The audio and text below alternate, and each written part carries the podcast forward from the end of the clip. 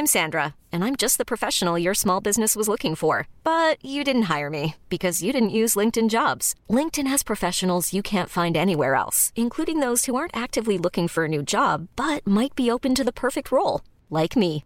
In a given month, over 70% of LinkedIn users don't visit other leading job sites. So if you're not looking on LinkedIn, you'll miss out on great candidates like Sandra. Start hiring professionals like a professional. Post your free job on linkedin.com/achieve today.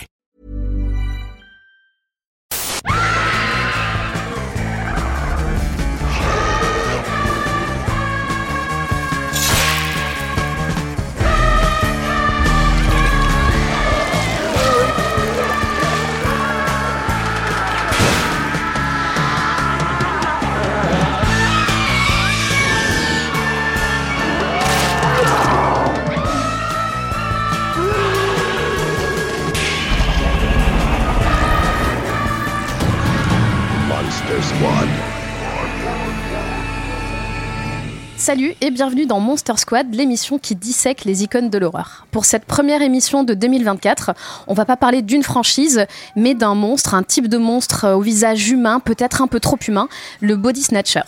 Littéralement des voleurs de corps, les body snatchers sont une menace ex- extraterrestre qui s'invite pour nous grand remplacer en volant no- notre corps et notre planète.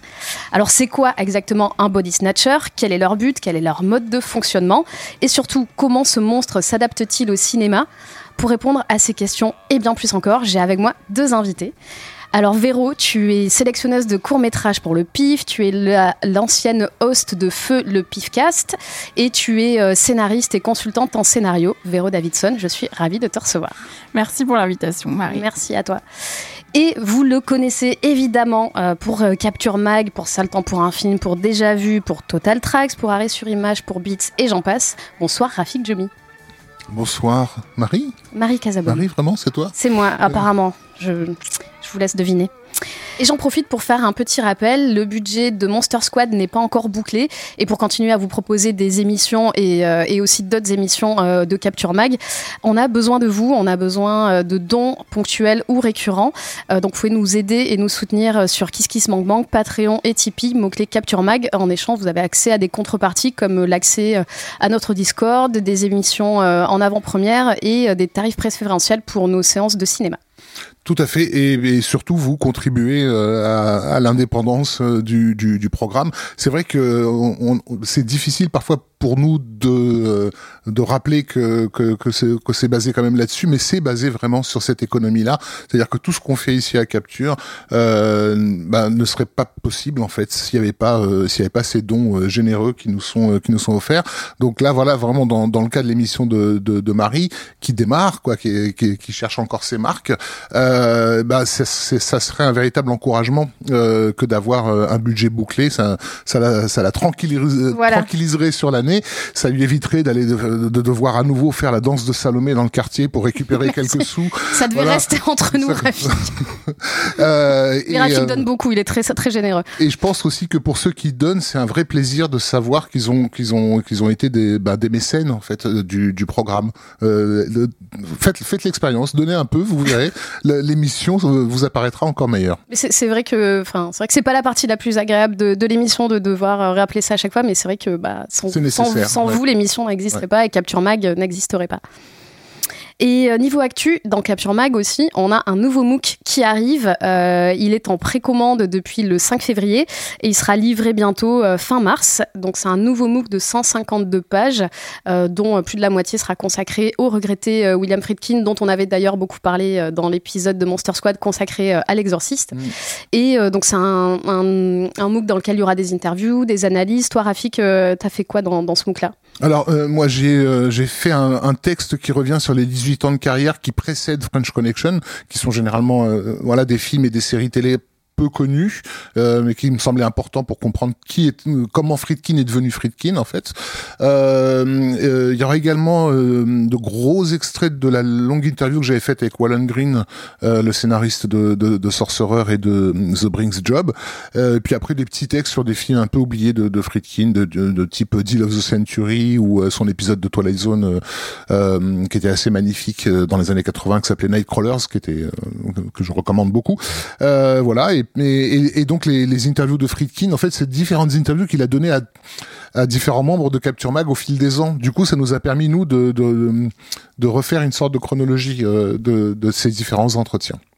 Et on a aussi donc toute une, grande partie du mot qui sera consacrée à d'autres sujets. Euh, moi notamment, j'ai une petite interview, enfin une longue interview d'ailleurs de, de Nicolas et Bruno euh, pour leur film La personne aux deux personnes euh, qui a fêté ses 15 ans l'an dernier et sur lequel ils sont revenus. Et, voilà, il y aura plein plein d'autres choses et je crois qu'on devrait normalement dévoiler le, le, sommaire. si c'est pas déjà fait, ça devrait arriver dans, dans les jours qui suivent cet enregistrement. Monster Squad revenons à nos body snatchers. On va faire le tour de cette figure de monstre du cinéma euh, qui apparaît pour la première fois dans le roman euh, Body Snatcher, l'invasion des profanateurs que j'ai ici avec moi de Jack Finney, qui est sorti en 1955 aux États-Unis et euh, je crois une dizaine d'années seulement après en France. Euh, et, donc on a toute une série de films qui naissent après, euh, après ce roman. Donc on va parler, on va faire un petit peu le tour de, de ces adaptations. On a celle de Don Siegel en 56, celle de Philip Kaufman en 78, Abel Ferrara en 93, Oliver Hirschbiegel en 2007. En gros, on a une adaptation officielle plus ou moins tous les 20 ans. Et, euh, et, chacune euh, est une espèce de d'écho ou de reflet de son époque, des craintes de son époque. Et donc elle permet bah, de, de, de, revenir sur, euh, bah, sur l'histoire en même temps que, que sur l'histoire du cinéma. Et, et, on parlera aussi évidemment d'autres films qui ne sont pas des adaptations directes, mais qui ont ce même monstre au cœur, au cœur de leur film. Mais avant tout ça, première question aux invités. Véro, Rafik, c'était quoi votre premier contact avec les body snatchers? Mon premier contact, il a été euh, difficile puisque ça a été tout de suite avec euh, la version, donc la deuxième adaptation, celle de Philip Kaufman. Et c'était beaucoup trop tôt dans ma vie. Euh, je pense que j'avais 11 ans et ça passait l'après-midi à la télé. Donc j'ai vraiment vu à la télévision et je savais pas ce que je regardais. Donc vraiment, ça a été mon premier contact avec la paranoïa. Je pense c'est vraiment j'ai j'ai été scotchée jusqu'à la fin. On en reparlera tout à l'heure de ce film. Mais ouais, donc euh, vraiment euh, tout de suite dans le grand bain, on va dire. Euh, et bon, évidemment, un choc à cet âge-là, bah, ça crée une, passion pour plus tard. Et voilà, du coup, maintenant, j'adore ça. Et moi, j'ai commencé avec le Don Siegel. Euh, je crois que c'était à la dernière séance. Euh, il me semble que c'était le deuxième film de la soirée, donc en VOST. Euh, je sais plus, je sais pas quel âge, quel âge, quel âge j'avais. Euh, donc pareil, euh, pas du tout euh, prévenu sur ce que j'allais voir. presque un, sentiment de décalage entre le, le look manifestement années 50, donc que j'associais inconsciemment à quelque chose, à une époque confortable et prospère, on va dire, et ce côté glaçant. donc j'ai eu du mal à comprendre ce qui m'arrivait. Je me rappelle avoir été fasciné par le scope aussi du film, qui en réalité euh, est un faux scope, on en reparlera peut-être. Euh, et ensuite, je ne sais pas si... Si, euh, pareil, la version Philippe Kaufman, mais ça c'était... Ce qui m'avait marqué dans cette version-là, c'était l'image d'un chien qui avait une tête d'homme. Euh, voilà, un effet complètement complètement dingue, qui en plus continue à fonctionner, je trouve, alors que le maquillage est pas terrible, mais mais l'image est tellement tordue, tellement grotesque en fait qu'elle reste. Mm. Bah donc on va on va explorer en profondeur ce, ce sous-genre qui naît euh, bah, un peu malgré lui euh, avec ce roman euh, de Jack Finney que, que j'ai lu pour l'occasion. Je sais pas si tu l'avais déjà lu avant. non, j'avais jamais lu. je l'ai lu là pour l'occasion. Bah, c'est bien, ça nous a fait nos petites lectures. Parce que d'ailleurs c'est toi, je, je l'ai pas dit dans l'intro, mais c'est toi qui avais proposé ce sujet et, c'est vrai que ça nous change un peu en plus des, des, des mm. sagas. Et, et, on a une vraie œuvre, bon pour l'exorciste aussi, hein, on a une vraie œuvre littéraire à, à, à la base. Alors peut-être que tu veux parler du roman déjà. Qu'est-ce qu'il raconte et de quoi s'inspire euh, Finet quand il écrit ce roman? Alors, qu'est-ce qu'il raconte? En fait, on va le voir après. Euh, la, le premier, la première adaptation est assez fidèle. Euh, donc, c'est un médecin qui qui, qui s'aperçoit que de plus en plus de personnes ne reconnaissent pas des personnes de leur entourage. dans un premier temps, il va penser que c'est une, une, hystérie collective. Et puis, donc ça se passe dans une toute petite ville. bon, voilà, d'abord évidemment comme il est très. Euh, euh, le mot, c'est. Euh, Cartésien. Voilà. Euh, voilà, il est plutôt scientifique, donc il a une approche vraiment scientifique et médicale du, du, de la question. Et puis, du coup, il pense que c'est de l'ordre de la psychiatrie, en fait, ce qui se passe. Et, euh, et en fait, vraiment, euh, à un moment donné, il va y avoir l'inclusion, l'inclusion vraiment d'éléments fantastiques qui, qui, vont faire qu'il va basculer dans la compréhension de ce qui se passe vraiment, c'est-à-dire une invasion euh, extraterrestre qui euh, qui duplique les personnes euh, on les via des cosses en fait donc quelque chose de végétal en fait. C'est peut-être la nouveauté et c'est peut-être pour ça que le que le roman se démarque euh, peut-être dans l'époque parce qu'il y a ce côté un peu organique et végétal alors qu'avant la SF à ce moment-là il y avait une grosse vague de SF et de littérature SF notamment qui était plus dans la, la SF au sens euh, science c'est-à-dire vraiment avec de la tech des robots et tout ce qu'on veut. Et là vraiment il y a un truc organique qui fait que je pense que l'œuvre est vraiment à part pour ça. Après en termes de littérature c'est vraiment très austère comme comme roman. Tu me diras ce que t'en as pensé, Marie. Mais moi, vraiment, c'était c'est pas la meilleure lecture euh, que j'ai faite cette année.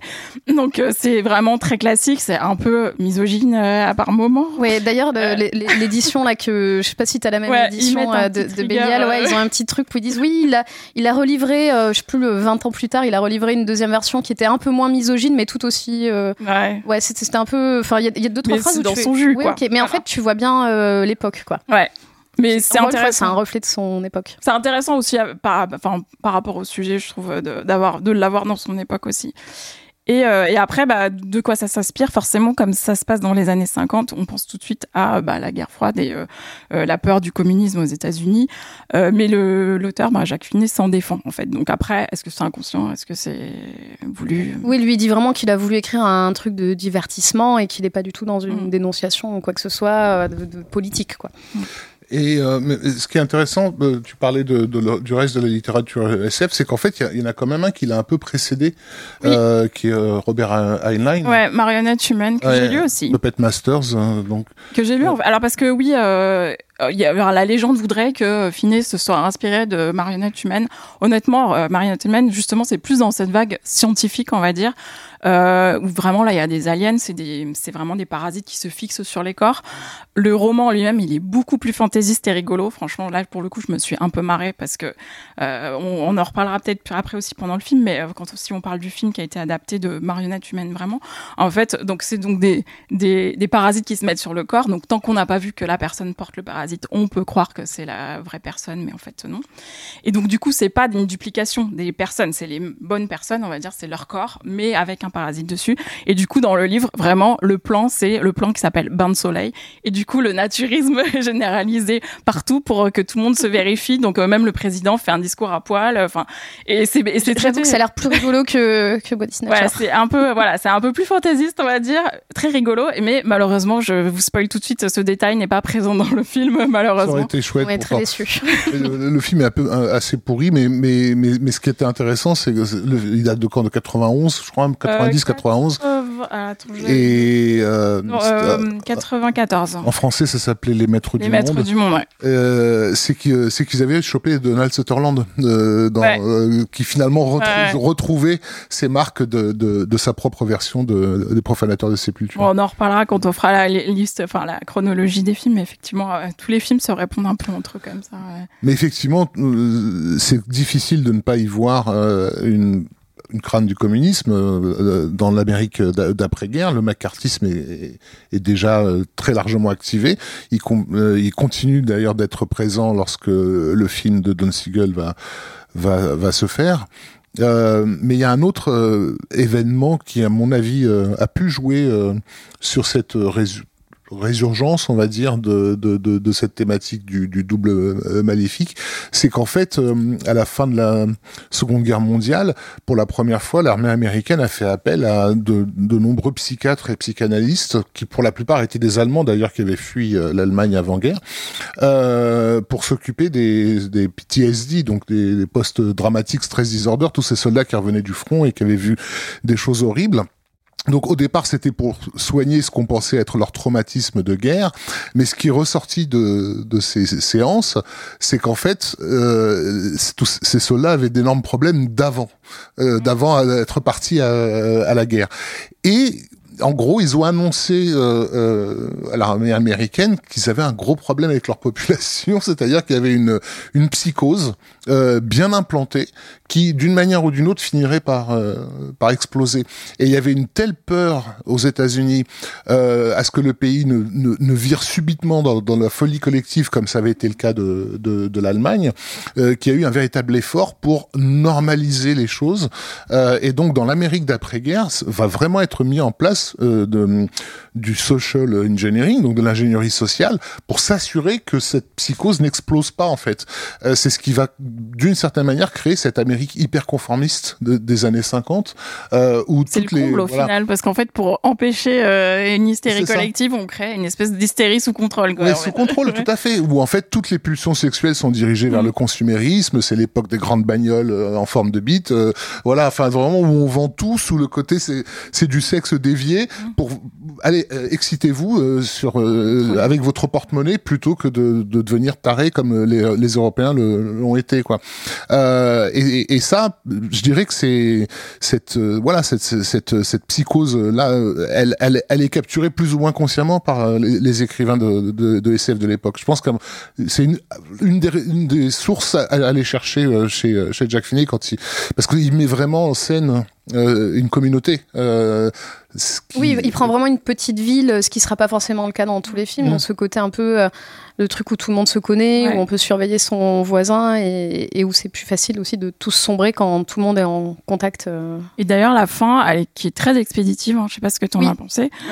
en fait, elle est quasiment hors champ et elle est due au collectif, c'est-à-dire que on, peut spoiler. Euh, il est sorti en 1955, je pense qu'on peut spoiler le livre. Euh, en fait, à un moment donné, les, c'est même pas les personnages eux-mêmes qui arrivent à résoudre l'invasion. Ils s'aperçoivent que les pods, donc les, les cosses, l'espèce de cosses de petits points, on va appeler ça comme ça donc géante, euh, qui, euh, qui s'appelle aussi Pod en, en VO, euh, s'en vont et ils en déduisent que parce que tous les humains, enfin en tout cas de la communauté, ont résisté, bah ils se sont découragés et ils s'en vont. C'est assez étonnant. C'est vraiment en trois pages. Parce que moi je lisais le livre, il reste cinq pages. Comment ils vont finir le truc quoi Et vraiment le dernier chapitre, il fait ouais, même pas dix pages.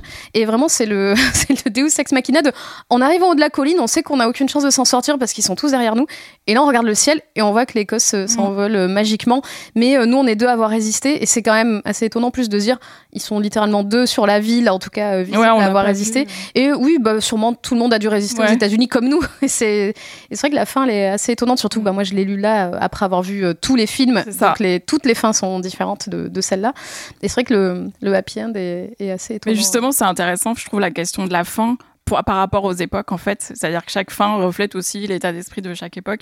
Et là, par exemple, c'est quand même très optimiste comme fin euh, et c'est vraiment enfin reposé sur. Et je pense que euh, après la guerre, finalement, c'est un peu logique aussi de se dire que potentiellement la résistance euh, générale a fait que tout le monde. Enfin, qu'on a vaincu. De, de, se dire, bah la ville là, elle est un peu décimée. Il, dans les dernières pages, c'est ce qu'il raconte. Il dit, il y a plein de maisons à vendre, il y a une dépopulation, mais d'ici quelques années, ça ira mieux. Bon, évidemment il y aura des gens qui vont mourir, on saura pas trop quoi écrire sur leur euh, certificat de décès. Il y a des forêts, parce que le, les, les pods, les cosses s'attaquent aussi aux, aux végétales, aux animaux. Il y a pas mal de vaches qui vont mourir, des forêts qui vont tomber. Mais euh, d'ici cinq ans, euh, ce sera reconstruit et ça aura l'air d'une petite ville normale. Et tu dis oui, mais en fait, tous ces gens, parce que juste avant, dans la scène, pour, se, pour essayer de s'échapper d'un endroit où ils sont retenus prisonniers, ils branchent plus ou moins, enfin, ils font en sorte que les, les, les cosses se branchent sur deux squelettes que lui a dans, dans son mmh. cabinet de médecin. Et il voit que une fois que la, la a fait son œuvre, le, là, le corps, le, squelette, mais le corps des vraies personnes se désintègre en poussière. Et tu dis, oui, il y a quand même les trois quarts de la ville qui se sont désintégrés en poussière. C'est un happy un petit peu étrange. Mais, mais oui, c'est peut-être le Mais ce qu'on n'a pas dit d'ailleurs sur les pods, enfin, sur les, parler des dédoublements de personnes, c'est que donc ça donne des personnes euh, très disciplinées qui ne, qui ne qui n'exprime aucune émotion, mais qui du coup, bah, c'est ni la joie, mais ni la colère, euh, donc euh, ni la violence, et ils sont un peu un tout euh, unanime. Et en fait, c'est un peu leur argument aussi pour enrôler les, les, autres en disant, bah, venez, vous ne souffrirez plus en fait, puisque vous, vous n'aurez plus d'émotion, donc vous n'allez plus souffrir. Donc c'est quand même un peu séduisant dans ce sens-là. Alors peut-être séduisant pour, pour, nous en 2024, peut-être effrayant en 1955. Et c'est vrai que c'est une des grandes scènes de, de, chaque film, ce discours de rejoignez-nous, vos vous aurez plus aucun problème puisque puisqu'on n'a rien. Et c'est vrai que c'est assez frappant dans le roman où à chaque fois euh, il dit ils ont aucune réaction, ils essaient de s'échapper ou ils se battent et il dit ils sont pas étonnés, ils sont pas, ils sourient pas, il y a pas de et c'est assez étonnant de, de, voir ce, ce reflet à chaque fois. En fait c'est difficile à définir, euh, mais dit à chaque fois il manque quelque chose dans cette personne, on sait pas quoi. Mm. Et, euh, et du coup ça aussi on va le voir dans les films comment on arrive à mettre en scène euh, mm. ce truc là. Est-ce que l'écrire c'est plus simple que le montrer ouais, mais même euh, écrire tout ce truc-là de cause, mm. c'est beaucoup plus simple que de, que, de le mettre en scène. Est-ce qu'on a fait le tour Juste en littérature, j'ajouterais juste bah, le, la nouvelle de 1938 de John Campbell qui a donné Oui. The Thing, The Thing qui for s'appelle euh, donc La bête d'un autre monde ou Who Goes There. Et en fait, euh, bah, on, on- je pense pas qu'on parlera de The Thing parce que c'est un tout petit peu éloigné quand même, mais ça, il y a quand même cette notion de euh, les personnes sont pas qui on pense qu'elles sont et potentiellement de dédoublement euh, et euh, de et une scène aussi qui va beaucoup revenir, c'est euh, comment savoir si qui les gens, enfin ce que tu disais à l'instant, qui sont les gens, comment de savoir si euh, ils Comment sont détecter euh, voilà. Comment on détecte euh, qui est qui Bah, du coup, c'est peut-être l'heure de passer à la première adaptation ciné. Bah, le premier euh, film qui sort à peine un an après euh, le, le roman, en fait, qui est donc l'adaptation de Don Siegel. Euh, donc, l'invasion des profanateurs de sépulture par un magnifique titre français qui n'a rien à voir avec le titre original et le thème du film. Oui, d'ailleurs, on peut peut-être expliquer pourquoi. En fait, c'est donc en fait en 45, c'est ça. Il y a eu un film. Oui, une production Val Newton euh, qui était le récupérateur de cadavres, Voilà. ouais, The Body Snatcher, euh, qui lui aussi a fait l'objet de plusieurs remakes, mais puisque c'est en- ça met en scène euh, les vols de cadavres euh, auxquels ça donnait les médecins euh, qui n'avaient pas le droit d'étudier sur des corps euh, des corps humains, quoi. Euh, et du coup, le titre, voilà, Body Snatcher était effectivement c'est juste un ouais. problème de traduction Ouais. française en fait du roman déjà de Ouais. Jack Finney, et, euh, parce que donc le, le- ça s'appelle Body Snatcher et qu'ils ont traduit comme le film avait été traduit en ça. France, et du coup ça a perduré dans les traductions françaises même pour les films. Ouais, et, d'ailleurs, je crois qu'ils expliquent dans cette édition que eux, ils ont remis le titre Body Snatchers avec en sous-titre l'invasion des profanateurs parce que bah, ça veut pas dire grand-chose au final euh, quand on voit le sujet. Ah, le film. pire étant l'invasion des profanateurs de sépulture. Donc, Ouais. euh, la, La totale. Vraiment, il n'y a pas de sépulture. Donc du coup, c'est un film de euh, 1956. Euh, on peut peut-être revenir un petit peu dessus. Euh, on le doit notamment au producteur euh, Walter Wanger qui fait appel, à Don Siegel euh, pour mettre en scène euh, ce film. Qui, qui veut nous pitcher un peu le, le film et sa genèse Bah, pitcher le film, c'est C'est le même- c'est le même en fait, Ouais. voilà. Petite communauté, euh, les gens, euh, voilà, on, on a, on a, on a, il, y a- il se passe des choses bizarres. Il y a des gens qui se comportent pas tout à fait comme euh, comme ils devraient, euh, des des épouses inquiètes parce qu'elles reconnaissent pas leur mari ou inversement, et euh, et donc peu, à peu la, la découverte de ces fameuses plantes, euh, ces fameux euh, haricots géants là, dans euh, dans lesquels se, se trouvent des des, des doubles. Salcos, on va dire. Comment? C'est des salcos. Ouais, des grosses cosses, voilà. Des- Euh, et donc c'est Kevin McCarthy qui joue le, le rôle principal et voilà qui est notre référent dans, dans, dans, dans le film euh, et qui va beaucoup courir pendant pendant une heure une heure et demie. D'ailleurs à tel point que je crois que euh, il y a même eu des, des, des risques d'accidents bien réels, no- no- notamment dans la scène finale qui est aujourd'hui assez assez connue, enfin assez célèbre, hein, celle où il, euh, il court euh, dans les embouteillages pour annoncer à tout le monde que, en gros, le- ils sont là, ils sont déjà là. Euh, il était très très très fatigué et euh, le, Don Siegel s'inquiétait parce qu'il se disait, il va- il va- il va- enfin, il avait demandé au, au, au cascadeur conducteur de faire super gaffe. Euh, N'écrasez pas notre acteur. notre acteur principal, voilà. Euh, J'ai bien pitché? Oh, bah oui, c'est oui, c'est- très bien pitché. comme, euh, comme dans le livre, c'est en fait on l'a pas dit, mais euh, c'est raconté donc à la première personne et en fait du coup là c'est raconté sous forme de flashback, c'est-à-dire qu'en fait le film commence euh, où euh, le, personnage de Kevin McCarthy explique euh, à des autorités bah, ce qu'il vient de vivre. Donc on sait que potentiellement il est en train de s'en sortir, mais bon on l'oublie vite parce qu'après on rentre dans le film. Ouais, et, d'ailleurs, cette, cette intro et, l'épilogue où après les gens disent oui, oui, on, on va prendre en charge ce truc-là, c'est quelque chose qui a été rajouté par les producteurs qui voulaient un film un peu plus optimiste. Et à la base, il devait pas y avoir euh, donc ce début en flashback et le film devait se terminer sur la, la scène de- dont tu viens de Mm. parler, sur euh, une note beaucoup plus euh, pessimiste où Mm. euh, il est tout seul au milieu de la, la route dans une espèce de, de crise de qu'on pourrait appeler une crise de parano, sauf que bon, c'est bien réel. Et, euh, et sa dernière phrase, c'est quand même Your Next, quoi. C'est vous les Mm. prochains. Et, et ça devait se, se terminer comme ça, quoi. D'ailleurs, Don Siegel a traité les, ses producteurs de, de, Hot People. de Pod People, exactement, donc de Salcos, si tu veux traduire comme ça. J'aime beaucoup cette traduction.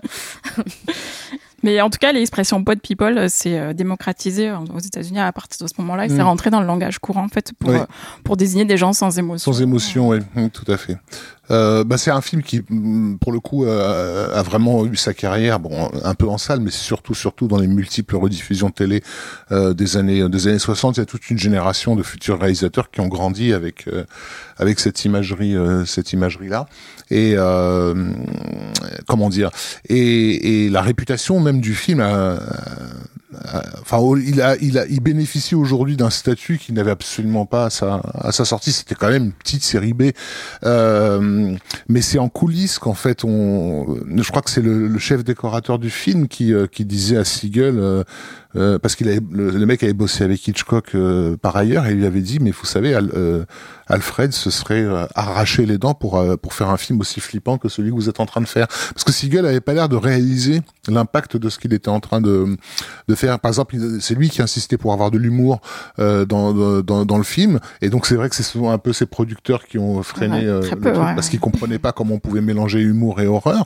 Mais la vérité, c'est que je pense que ça aurait desservi le film. Il, euh, il est parfait comme ça. Mm. Euh, il y a quelque chose de glaçant qui, qui vient du fait que bah, finalement, même, même, au naturel, ces personnages se comportent déjà comme des potes people. Mm. Dès, dès, dès, dès, dès, le moment où on les montre dans leur normalité, on se dit il y a déjà quelque chose qui déconne Le film est très très court, très sec. Il fait je crois 1h20 et quelqu'un. C'est on, on, perd pas de temps euh, en explication et tout. Et les effets spéciaux, on peut en parler aussi. Enfin, ils tiennent toujours la route. Enfin, moi je trouve euh, vraiment. Et c'est comme tu disais par rapport à l'humour, euh, ça aurait pu être ridicule en fait des mm. espèces de grosses cosses euh, comme ça avec euh, des corps qui sortent et de la mousse, etc. Et en fait, ça ça marche et c'est toujours aussi effrayant. En plus, on les voit quand même assez bien. C'est quand même assez éclairé. Oui, donc euh, du coup, euh, ouais, il y a vraiment cette scène marquante. Il y, avait, il y avait le problème de la nudité en fait. C'était ça qui faisait réagir aussi les producteurs, c'est que c'est que forcément dans ces cosses, les, euh, ils ont pas ils ont pas de fringues, et c'est là que que Siegel avait avait rassuré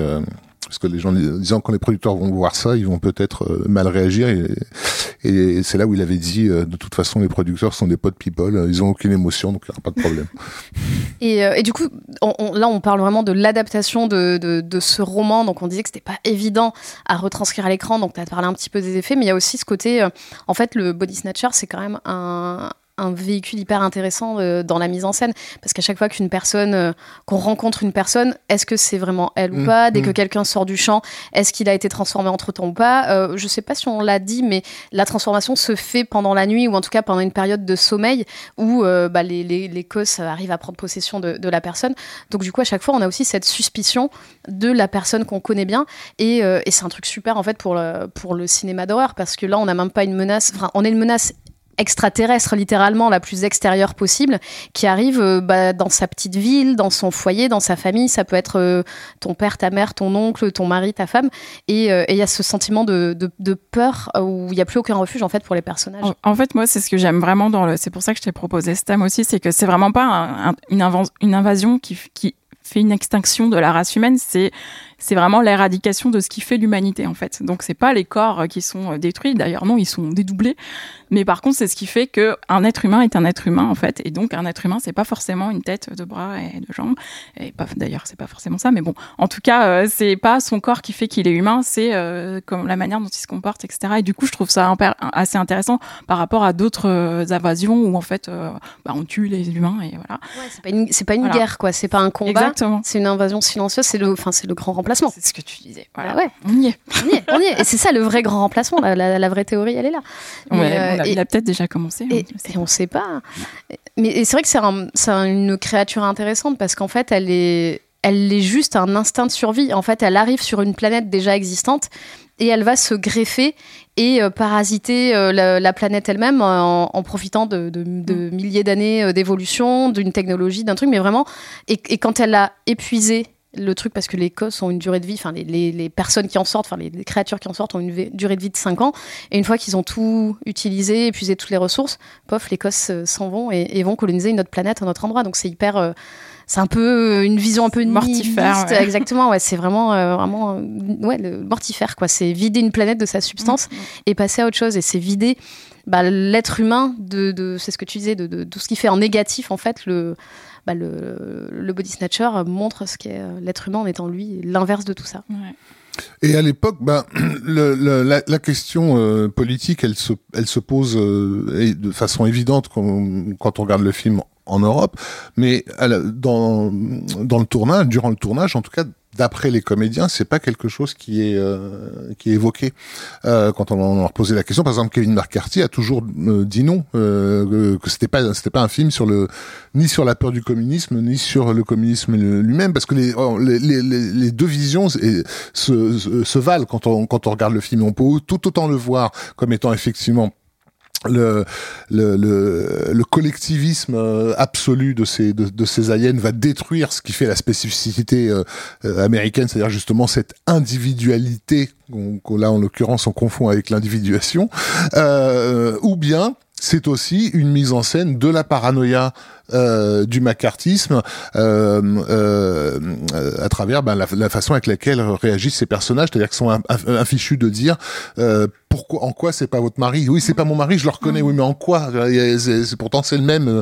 Euh, donc, cette ambivalence, elle est, elle est, elle est bienvenue et elle nous rappelle que ce qui est en jeu, au fond, c'est pas, c'est pas le communisme, mais bien qu'est-ce qui définit l'humanité euh, Comme s'il y avait euh, euh, comment dire, euh, comme si c'était le concept de l'âme qui était remis à, à jour. C'est-à-dire, oui, effectivement, on a retiré quelque chose. Je ne sais pas, c'est pas quelque chose de physique, euh, mais je sais que c'est là par son absence, en fait. C'est ça, exactement. Je ne sais pas l'expliquer, mais quand c'est plus là, je sais que c'est plus là et qu'il manque quelque chose.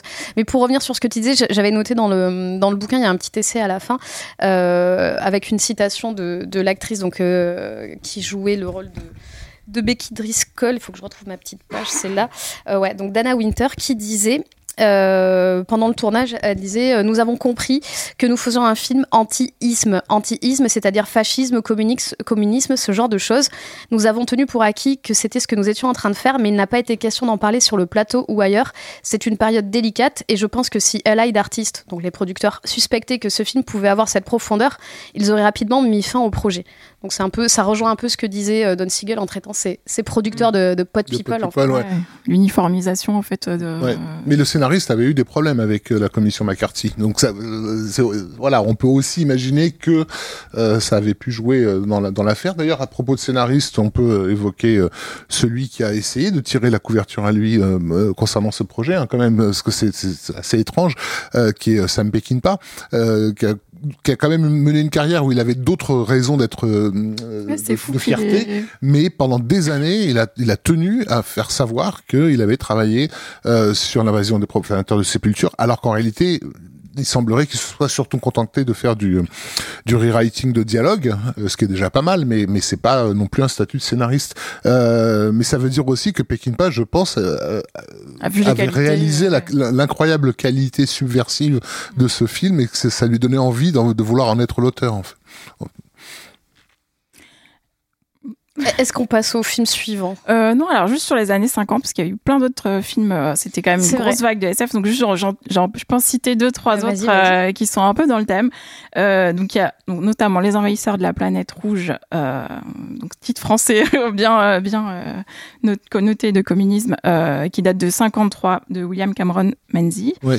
et qui a été, qui a été remake voilà, par Tom Hooper. Tom Hooper voilà, qui est, moi j'aime pas du tout ce film ni son remake, donc voilà, c'est en fait c'est une invasion encore pire. Hein? Ouais, c'est une invasion vue par les yeux d'un enfant. Donc en plus, il y a ce truc euh, qui est qu'on trouve un peu, je trouve, dans l'invasion, enfin dans le, le Jacques Finet aussi, c'est-à-dire que c'est d'abord des femmes et des enfants, et on les croit pas parce que c'est des femmes et des enfants au début aussi. Hein. Il y a quand même ce truc-là qu'on va retrouver aussi. Oui, euh... il le dit souvent dans le, un truc de bonne femme, quoi. Exactement. Et euh... Oui, mais il y a des patates sur pattes, donc ça c'est bien dans dans dans, dans le Invasion from Mars.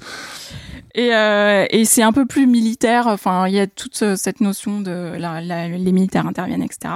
Donc voilà. Et euh, il y a I Married a Monster from Outer Space. J'ai épousé un monstre. Et en fait, ce, cette version-là aussi, par rapport à ce que je disais à l'instant, c'est aussi une femme qu'on ne croit pas. Et il y a que les hommes qui sont euh, qui sont euh, infectés par le, les aliens et qui sont dédoublés par les aliens. Et, euh, et pareil, ça c'est donc ça, ça date de 58 et c'est Jane Fowler Jr.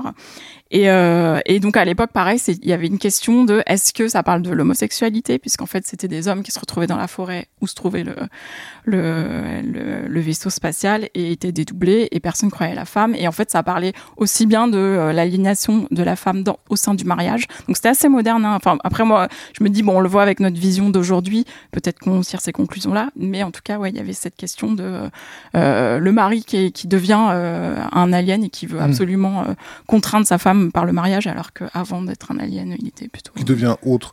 Il y a un autre film de, la même époque à peu près. Je crois que c'est la fin des années 50 ou, ou 1960, qui s'appelle, qui est pas du tout un film fantastique, s'appelle Derrière le miroir de Nicolas Ray, dans lequel euh, James Mason, euh, euh, comment dire, est cobaye d'un nouveau médicament qui est censé calmer les angoisses.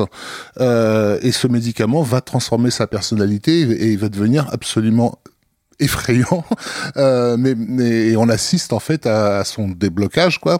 Euh, mais, mais mais mais dans le film il y a un, un double regard où on, a, où on, on, est censé avoir peur de, de James Mason parce qu'il devient une autre personne, alors qu'en réalité ce qui nous fait le plus peur c'est toute la normalité de, du monde dans lequel on vit. Parce qu'en fait il passe son temps à péter un câble parce qu'en réalité il vit dans une la banlieue la plus parfaite du monde et que c'est un véritable cauchemar pour pour lui. Et donc du, du coup dans le film tu sais pas de quel côté le film se situe est-ce qu'on est en train de condamner cet individu qui est qui, devient rebelle ou au contraire en train de réaliser que l'Amérique des années 50 c'est littéralement l'enfer sur terre? Et il y a un côté body snatcher enfin je sais pas comment dire mais le film est aussi en scope euh, et il y a aussi ces visions comme ça sur les, petites pelouses les machins où tu te dis mais c'est horrible en fait il y a un truc pas normal dans le comportement euh, préprogrammé de, de ces gens. Parce que c'est aussi ce qui est important je pense dans la figure du du, du, du body snatcher c'est ce, euh, le, ce, cette, cette collectivité qui fait exactement les mêmes gestes. Et c'est un truc qu'on va retrouver dans plein de films qui vont pointer du doigt euh, le cauchemar euh, américain. Euh, je pense par exemple à beaucoup plus tard euh, Tim Burton dans dans dans Ed Wood je crois hein, c'est euh, où il y a le ballet des des, des tondeuses à gazon euh, du, du, du, dimanche où tout le monde sort sa tondeuse en même temps et tout ça où les voitures des maris reviennent dans Edouard dans ouais, ben, c'est ça dans Edouard ouais. d'argent et il y a un côté infernal en fait dans cette banlieue. Et, et, c'est déjà là dans le film de Siegel en fait ce, ce, ce côté je sais pas ce qui me fait le plus peur. Est-ce que c'est ces aliens ou est-ce que c'est les humains qui était déjà en place, quoi. Et euh, on avait aussi retrouvé ce motif euh, un peu body snatcher dans les Quatermass, donc les films de la Hammer. Le deuxième surtout. Euh, Le deuxième surtout, ce qui, la marque, donc c'est celui de 57 réalisé par Val Guest, où il y a vraiment des petites météorites qui s'ouvrent et qui blessent en fait les gens et qui après deviennent des des des aliens, on va dire. Là aussi, et vaguement le... par Tob Hooper, qui décidément s'est spécialisé en l'affaire. Ah bah, Life Force, la, ah. dernière partie, on c'est pratiquement du Quatermass revisité. Ouais. Et sur ce que tu disais sur l'unité, bah, l'autre euh, Quatermass, celui de 67, Quatermass and the Pit, en mm. fait, qui est là, euh, Roy Wardbaker, euh, en fait, il y a ce truc de hystérie collective où, en fait, ils font, enfin, tous les gens contaminés par l'ADN. Alors là, il y a un, tout un truc de euh, certains, certaines personnes portent déjà de l'ADN euh, alien en eux, etc. Et à un moment donné, quand les aliens activent ce truc, en fait, ils, ne font plus qu'un, en fait. Donc, c'est une espèce de masse qui agit euh, tout en même temps euh, dans le même sens, en fait. Donc, euh, ça retombe un peu là-dessus. Voilà pour les petites références autres de cette période. Ouais, donc, et période suivante. Euh, bah, les années euh, début des années 80, on va dire, puisqu'on est carrément en 78, mais c'est la période un petit peu où on transpose en fait ce côté de la petite ville où tout le monde se connaît à la grande ville. Là, le film, bah, l'invasion des profanateurs de Philip Kaufman se situe lui dans un cadre urbain, dans une grande ville, je crois que c'est San Francisco, et, du coup, il dénonce quoi, enfin, il montre quoi via ce changement de décor? Bah, ce qui est intéressant, alors déjà, je pense que je peux dire chef-d'œuvre pour ce film. Voilà, c'est celui dont je parlais au début, donc là, c'est dit.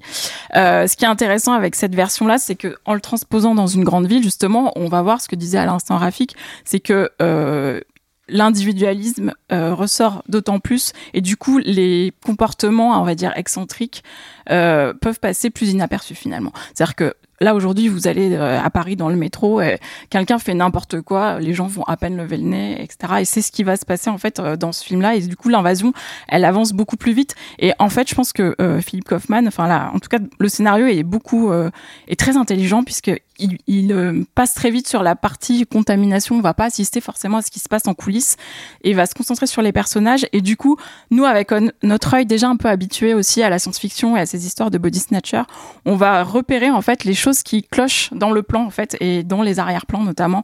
Et c'est passionnant. C'est-à-dire qu'à des moments, on voit des gens courir. Euh, en vrai, tout le monde peut courir dans la rue, il n'y a pas de problème, mais on sait qu'on est dans ce film-là. Voilà. D'ailleurs, le film s'ouvre, euh, je crois, sur l'arrivée des, des Cosses, euh, euh, parce que ce qui n'était pas du tout le cas de, la version précédente. Donc, du coup, nous, en fait, on a, on a un œil de spectateur. Déjà, on connaît le roman, on connaît le film précédent, mais on a vu en ouverture du film que la menace était déjà arrivée. Donc, c'est très beau d'ailleurs ces scènes avec la pluie là. On, peut scruter les arrière-plans et, mm. détecter ce, dont tu On sait qu'ils sont déjà là en fait. Oui, avec un caméo d'ailleurs étonnant au tout début du film de ça y est, j'ai oublié son nom, euh, grand acteur euh, qui jouait dans Le Parrain et Apocalypse Now et ah zut. Dans le rôle de quoi? Euh, Qui fait le comte Siglieri dans Le Parrain. non mais dans ce film-là, il fait quoi? Il fait, bah, il, fait, il fait un prêtre qu'on ne voit que dans la scène nouvelle. Ah oui, qui fait de la balançoire. Pardon? Hein? Robert Duval, merci. Euh, merci Cédric. à Cédric. Il fait de la euh, balançoire avec un enfant. Oui, tout à fait. T'as Robert Duval en prêtre en train de faire de la balançoire avec un gamin et il regarde une femme un peu de travers, on sait pas pourquoi, et c'est son point de vue en balance en fait euh, sur sur cette femme qui dirige une petite colonie d'enfants. Et en fait, je crois que c'était pas du tout prévu. il se trouve juste qu'il tournait un film dans le coin et qu'il a accepté de, de, de, faire le caméo. Mais donc, ça marche. Vous êtes donc Camillo à côté. ça. ça marche parce que comme tu parlais justement d'excentricité, il y a quelque chose d'excentrique dans sa, euh, dans l'image même d'un prêtre en train de faire de la balançoire en, en, en tendant les jambes, euh, euh, voilà. Et mais mais c'est vrai que ce qui ce qui est mis en scène dans le Philippe Kaufman, c'est cette question aussi de l'anonymat des des grandes villes. Et d'ailleurs, on a euh, une réapparition de Kevin McCarthy qui donc depuis le film de Siegel n'a pas arrêté de hurler dans la rue euh, et de prévenir les gens et qui du coup apparaît là, voilà, euh, apparaît devant la voiture et leur dit ils sont là, ils sont là euh, et, et, et, et, en courant se fait, écraser. 20 ans que personne ne l'écoute, le pauvre. se fait écraser hors champ euh, et, lorsque lorsque les, les, protagonistes roulent un peu, ils voient son corps au sol avec des gens qui le regardent de façon totalement neutre en fait et effectivement c'est il y a juste un mort, on s'en fout. Euh, donc on est, on est bien passé d'un état à l'autre. Euh, mais c'est pas forcément à ce moment-là toujours. Euh, enfin, nous en tant que spectateurs, on est déjà inquiets. Par contre, pour les personnages, c'est pas forcément confirmé qu'il se passe vraiment quelque chose parce que c'est l'attitude de n'importe quel habitant d'une grande ville en fait. On a ce côté un peu thriller paranoïaque des, années 70, un truc un peu Trois jours du Condor, ce, genre de film-là en fait, bah, avec la scène dont, tu parlais, avec ces personnages bah, qui sont seuls dans, dans, la grande ville en fait. Et, et du coup, ce film-là, donc euh, Kaufman à l'époque, lui, euh, je reviens un peu sur la jeunesse du film, mais euh, Kaufman, lui, c'est pas encore le réalisateur de L'étoffe des héros, ni le scénariste des Aventuriers de l'Arche perdue. c'est un film qu'on lui propose et je crois qu'il le réécrit six semaines, enfin six semaines avant le tournage. Il le réécrit aussi un peu pendant le tournage. Et donc les acteurs disaient que c'était plutôt intéressant parce qu'ils savaient pas forcément, ça influen, en tout cas, ça n'influençait pas leur façon de jouer parce qu'ils savaient pas forcément s'ils allaient finir par se transformer ou pas. Et, et du coup, il y a aussi un, un gros casting euh, sur ce film-là. Peut-être, bah, je te vois hocher de la tête, Véro, tu peux peut-être en parler. Tu sais très bien pourquoi, mais bien sûr. non, bah oui, il y a Donald Sutherland et sa moustache. Il y a surtout sa moustache. Euh, non, bah il y a Jeff Goldblum qui est trop trop choupi, qui est quand même très jeune. tout jeune, ouais. ouais. Euh, Leonard Nimoy, qui est toujours aussi Spock, et, et Veronica Cartwright, voilà, qui va elle aussi plus tard rejouer, je crois, dans un film, je crois le celui qu'on verra plus tard en 2007, je crois. Oui, je crois qu'elle a un rôle, oui, dans le. Et donc un petit euh, clin d'œil dans le dans celui de 2007. Et en fait, alors là, je... enfin déjà, les... bon, déjà ces acteurs-là sont formidables. Et en plus, donc Donald Sutherland est toujours formidable quoi qu'il arrive. Je suis vraiment ma groupie là, mais bon voilà. Et en plus, le... les personnages euh, sont euh, Enfin, c'est là où c'est très bien écrit aussi parce qu'il y a cette espèce de petit euh, petite histoire d'amour euh, pas vraiment déclarée entre Donald Sutherland et donc sa collègue. Euh, je sais plus qui joue le rôle. Euh, euh Brooks. Machin truc Brooks. voilà, machin truc Brooks donc. Et et, et en fait c'est ce qui est adorable en fait c'est que non seulement bah ça rajoute un peu d'humanité et comme justement toute la Brooke question. Adams. Brooke Adams, merci. Brooke Adams toute la question des body snatchers, c'est d'enlever l'humanité, donc et notamment l'amour, euh, qui serait euh, le, propre de l'humain. Euh, et du coup, donc il y a cette amourette. Et en plus, je trouve que ça, ça a un effet hyper intelligent, c'est que ça retarde euh, la, la, suspicion de euh, Donald Sutherland. C'est-à-dire qu'à un moment donné, quand elle dit oui, bah mon mec, parce qu'elle a un copain qui est un espèce de gros beauf, euh, bah évidemment quand le lendemain il se comporte un peu mm, proprement, elle le reconnaît pas.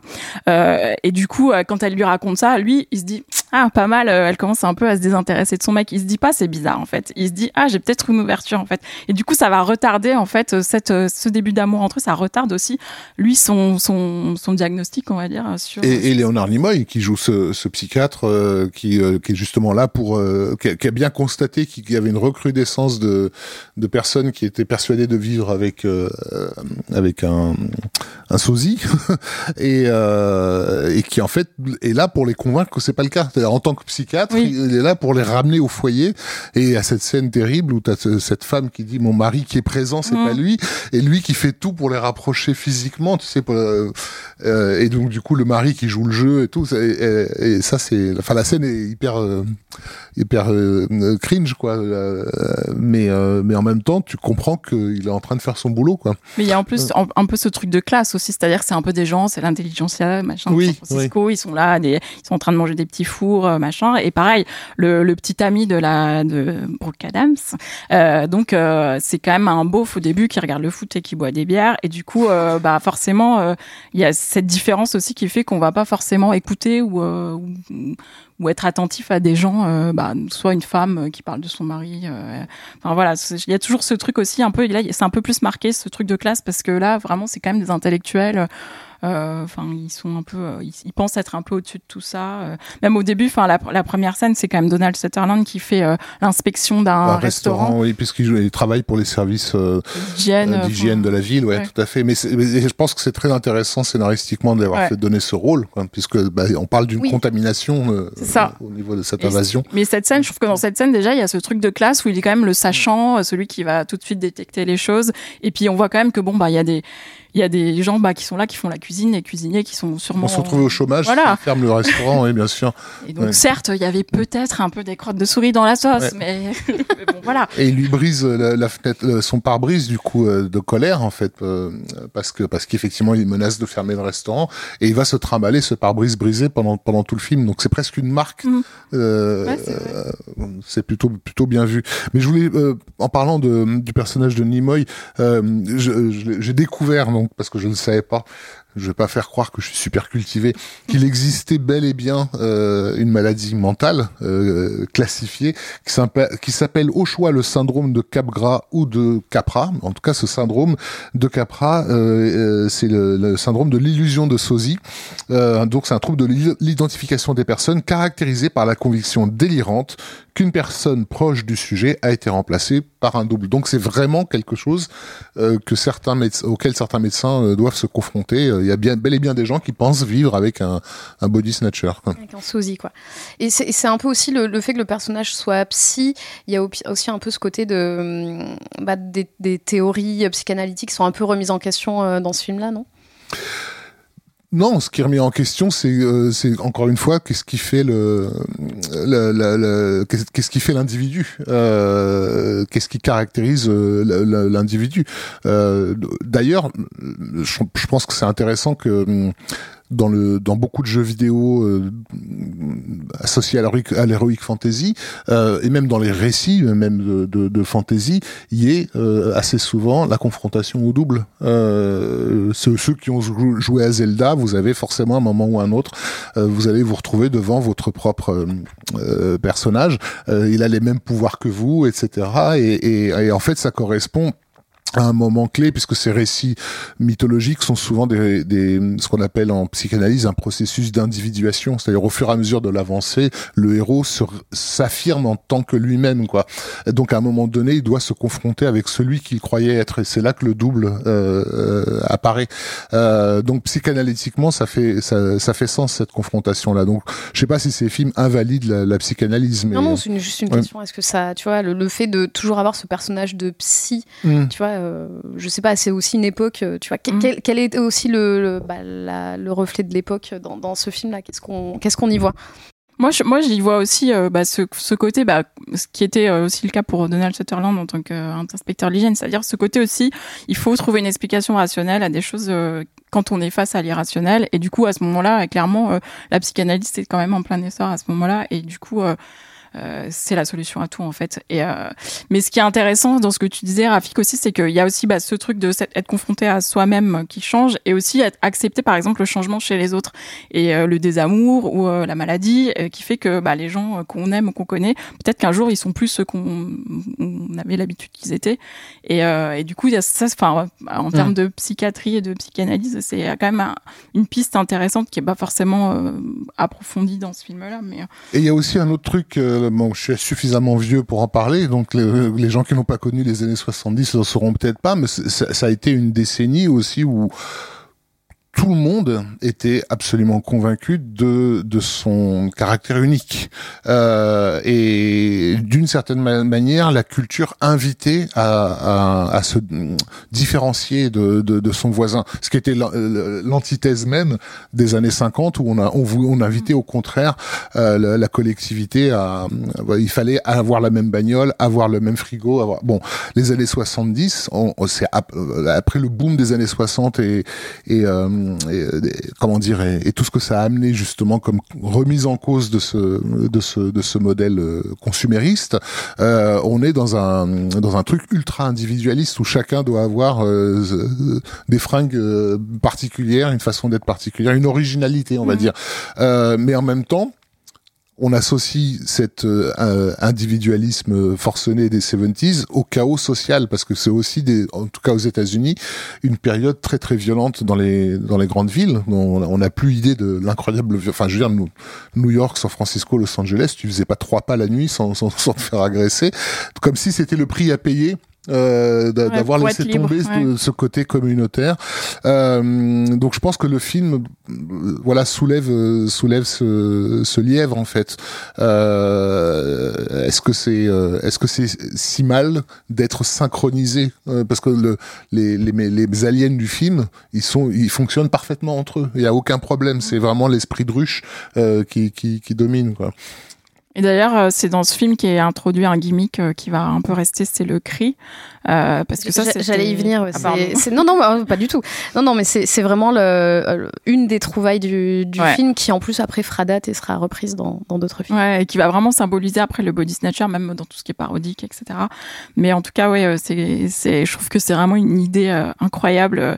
Et comme tu disais tout à l'heure, faut trouver des idées visuelles aussi. et là, typiquement, bah, en en un plan, euh, voilà, on va pas spoiler, mais voilà. Euh, on peut le spoiler. J'ai un petit badge là qui spoil oui, en finale. euh, donc voilà, donc du coup en un plan, on sait euh, de, dans quel camp se situe la personne et, et c'est glaçant en fait. En plus comme comme procédé en fait visuellement et et c'est sonore aussi. ouais, c'est une super idée parce que c'est ce qu'on disait en fait. comment on fait pour pour reconnaître les gens qui ne sont plus humains et voilà, ils se signalent par eux-mêmes. On a même là pour le coup, on n'a plus à les chercher. Et puis il y a, y a ce côté cri de ralliement. C'est aussi un super truc à, à mettre en scène. Le, le, ce cri qui fait que tout le monde se retourne, voit les personnes concernées qui ne sont pas encore euh, transformées et on voit que bah, tous les regards se tournent autour puisque c'est le cri qui révèle en fait les, les autres personnes déjà transformées en, en, aliens. Et du coup, dans ce film-là, il y a un peu plus euh, ce qu'on voit moins dans le film d'avant, c'est-à-dire faire semblant d'être comme eux. Et là, vraiment, c'est une question de survie parce que justement par rapport au film précédent, là l'invasion elle est quand même plus vite avancée, donc euh, il y en a plus vite partout, tout le monde est, est transformé et on sait plus qui est qui, donc il y a ce côté paranoïa et il y a aussi ce côté, bah il va falloir euh, soi-même s'adapter à cette invasion et faire semblant d'être comme les autres en fait. on peut faire aussi un peu un parallèle avec le, zombie en fait pour ce monstre-là, euh, dans le sens où le zombie c'est un humain que l'âme a aussi quitté. Bon, il y a aussi tout le côté putréfaction du corps, mais on a et on a aussi en fait, j'y ai pensé justement quand, quand tu parlais de, de cette scène, c'est ce qu'on voit aussi souvent dans les, films de zombies où les personnes vont se mettre des, bouts de zombies ou des bouts de cadavres mm. dessus pour se fondre un peu dans la masse. Et il y a ce côté-là de, bah, de, rentrer dans le rang et de, se fondre aussi dans, dans la masse du monstre. Je me demande si ce, ce, ce, cri n'est pas une réponse tardive à un autre euh, effet cinématographique qui tournait autour de quasi Body Snatcher, euh, puisqu'en 1960, si ma mémoire est bonne, euh, les Anglais avaient produit euh, Le Village de damnés de Wolf Rilla, qui met en scène ce groupe d'enfants aliens, voilà, qui qui fonctionnent donc comme euh, dans, selon un esprit de ruche, euh, avec tous leurs cheveux blancs euh, caractéristiques, assez flippants. Et à un moment clé du film, on découvre, enfin, ils ont ce pouvoir en fait de d'hypnotiser tout le monde avec les yeux qui deviennent blancs. Et donc voir tous ces mômes qui se ressemblent bah, balancer les yeux blancs, pour moi, ça, ça évoque la même chose que tous ces body snatchers qui crient en en même temps. D'ailleurs, bon, il va y avoir un remake aussi de Village de damnés par Carpenter dans les années 90, et beaucoup plus tard dans le dernier pub avant la fin du monde, euh, Edgar Wright reprend le concept du body snatcher euh, et, et, lui, il utilise les deux. Il utilise à la fois le cri et la mmh, lumière blanche euh, comme comme signe de de cet esprit de ruche. Quoi.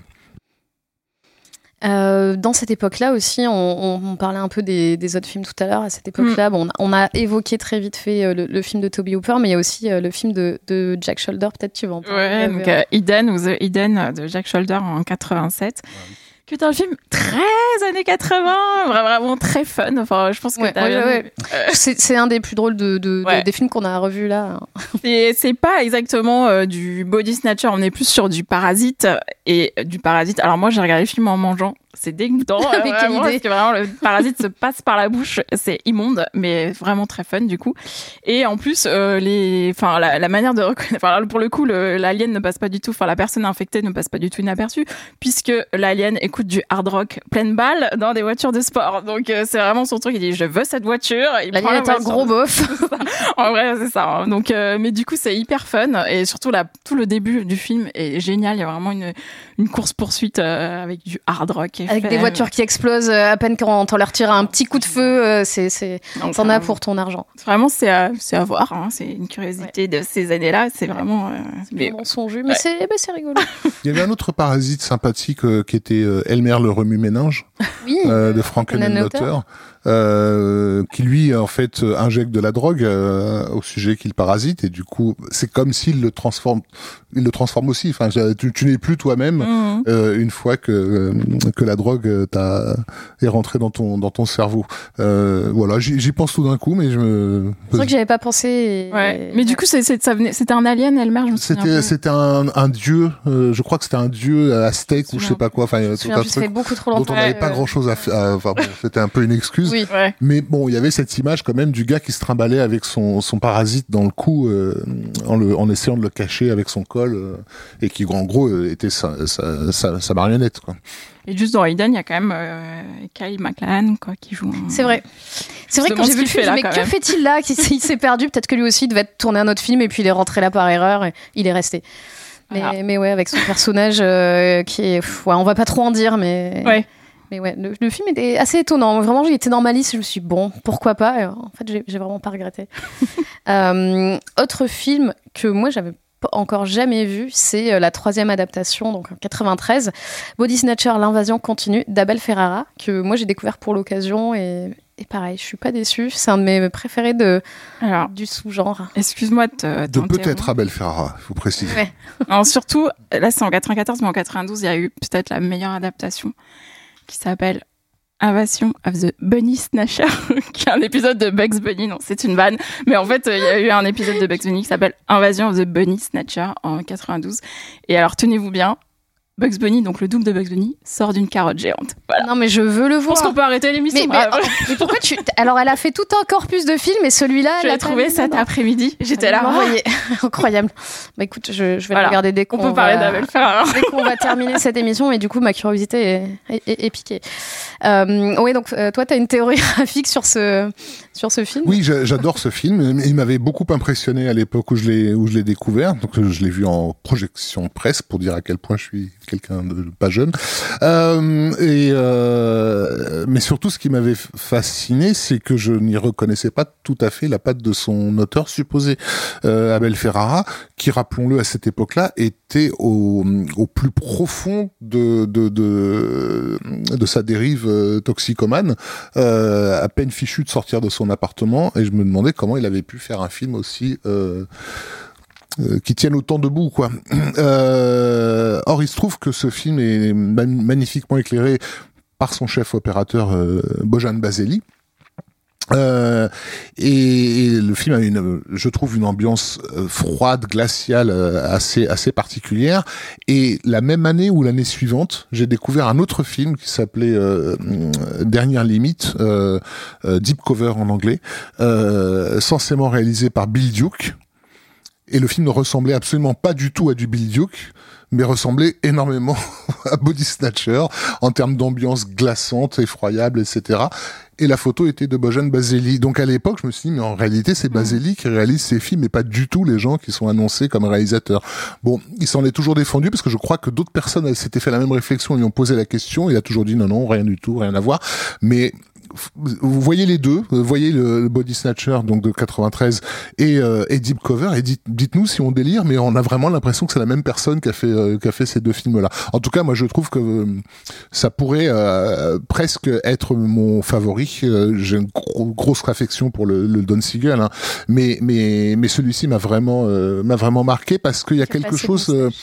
en fait, non, c'est parce que le, le Philippe Kaufman, il est effectivement effrayant, mais il est effrayant de façon, je dirais euh, explicite. Alors que dans euh, cette version-là, il y a quelque chose de pourri, mais on ne sait pas exactement quoi. Euh, bien avant que le, phénomène alien ne se mette en place, rien que les scènes d'ouverture, bah, bah, parce qu'en fait ça se passe autour d'une base militaire cette fois-ci, on a des, ados qui, sortent ensemble, des choses comme en, en gros assez quelconques, assez communes, mais je sais pas, c'est filmé d'une telle manière que déjà c'est sale. Euh, déjà, il y a quelque chose qui va pas dans cette société, avant même que les aliens euh, n'y apparaissent. Ce qui, pour moi, me renvoyait justement à mon souvenir du Don Siegel, où, comme je l'ai dit, j'étais autant mal à l'aise par le côté policé de, de, cette, de cette petite communauté que par les aliens qui allaient l'envahir. Et, euh, et, euh, et, je trouve que du coup, les, les scènes qui mettent en scène le body snatching euh, sont, sont hallucinantes. Il y a une séquence donc dans une, dans une salle de bain où une jeune fille se fait progressivement envahir par, par, par la... Je trouve que la scène est... incroyable. Ouais, elle est... en fait, il y a une très, très grosse vibe body horror dans ce film. Je sais pas si, si c'est à l'écriture du, du scénario aussi, parce que euh, Stuart Gordon, entre mm. autres, euh, est euh, derrière le, le, scénario. Et, et c'est vrai qu'il y a un côté très. Enfin, les effets sont assez incroyables. Il y a vraiment, on voit vraiment ces espèces de, de, petites tentacules qui viennent, qui mm. s'emparent de la personne. Il y a, il y a des scènes où on voit l'intérieur des, des gens. C'est assez. Mm c'est assez bien fichu, je trouve. Et surtout, moi, je trouve que Meg Tilly est, ah, hyper flippante. Cette scène où, où elle lui dit, où elle dit à son mari, mais où tu vas aller, où tu vas te cacher, il y a plus personne comme toi et tout. Elle est, elle est, en fait, pour le coup, là, c'est, c'est plus du tout du body horror, c'est juste une personne filmée dans une maison. Et, euh, et après, elle fait ce. En Dutch angle. C'est vrai. Et, après, elle fait ce cri dont on parlait euh, tout à l'heure, euh, qui est hérité du film précédent de mhm. Kaufman. moi, c'est une scène qui m'a terrifiée. Et pourtant, le film, je l'ai découvert euh, bah, la, semaine dernière chez moi, dans mon canapé. C'était pas du tout impressionnant, c'était pas en salle, mais je l'ai trouvé hyper flippante. Et, je, me rapproche un peu de toi, Rafik, quand tu dis que c'est peut-être ton préféré. Moi, je j'ai pas encore le recul puisque je l'ai découvert mhm. il y a pas si longtemps. Mais, mais en tout cas, j'étais j'étais assez surprise du, de, bah, de cette nouvelle variation qui est hyper différente, mais qui fonctionne hyper bien. Et Véro, t'en penses quoi bah, Moi, j'aurais. Enfin, ce qu'on m'a pas dit, c'est que donc oui, euh, Stuart Gordon avait quand même passé beaucoup de temps à développer le film, donc avec Larry Cohen au scénario. Et je pense que j'aurais bien aimé voir cette version aussi parce que j'ai l'impression qu'il y a quand même deux films, c'est-à-dire qu'il y a ces scènes très body horror euh, euh, qui sont vraiment incroyables et enfin, en plus les effets ont super bien vieilli, etc.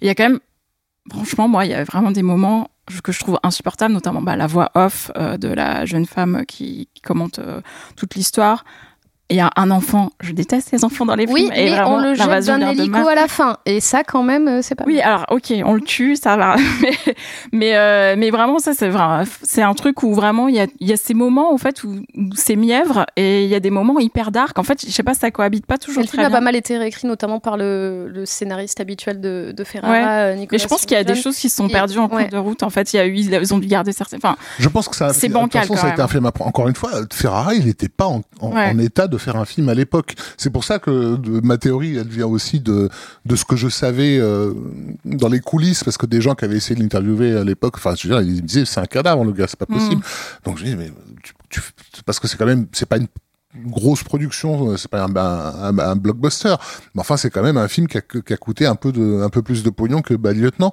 Euh, et, et, tu dis mais, mais comment le mec a pu, ne serait-ce que tenir debout sur son sur son plateau quoi.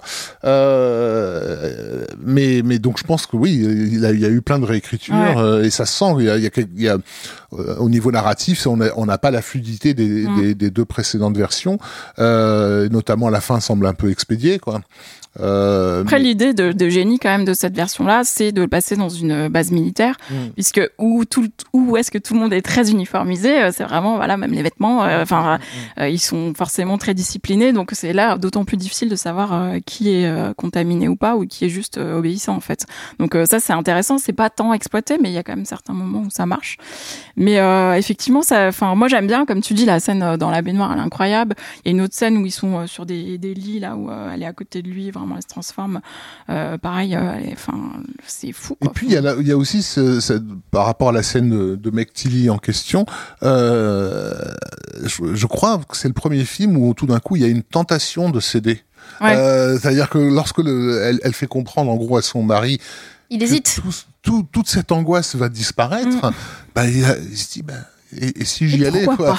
Mais si, voilà, et si on se permet ça, c'est parce qu'on sait que le public de l'époque, contrairement à celui des années 70, il commence à, à se dire, bah, finalement, c'est mm. peut-être, peut-être que je suis prêt à vendre mon âme pour que toute cette angoisse euh, euh, s'en aille. Quoi. Parce que là, 93, c'est quoi? C'est la guerre du Golfe. oui, tout à fait. D'où la présence des militaires, ouais, effectivement. Ouais. C'est quand même. Euh, et, mais mais c'est aussi une accélération dans le sentiment de, de, de chaos euh, des sociétés occidentales. Quoi. Donc je sais pas, euh, chaque, comme tu l'as dit au début de l'émission, chacun, chacun de ces films amène avec lui aussi l'état d'esprit d'une société, et on voit bien que plus on avance, et moins ces aliens nous font peur, enfin, en tout cas, nous apparaissent comme étant complètement euh, euh, antinomiques, on va dire, à ce mm. ce qu'on souhaite. Et puis c'est vrai que dans ce film-là, euh, on n'a pas tant de personnages que ça. On a vraiment le, comme tu disais, le côté base militaire avec vraiment le, bah, le corps militaire. On appelle ça d'ailleurs le corps militaire, quoi.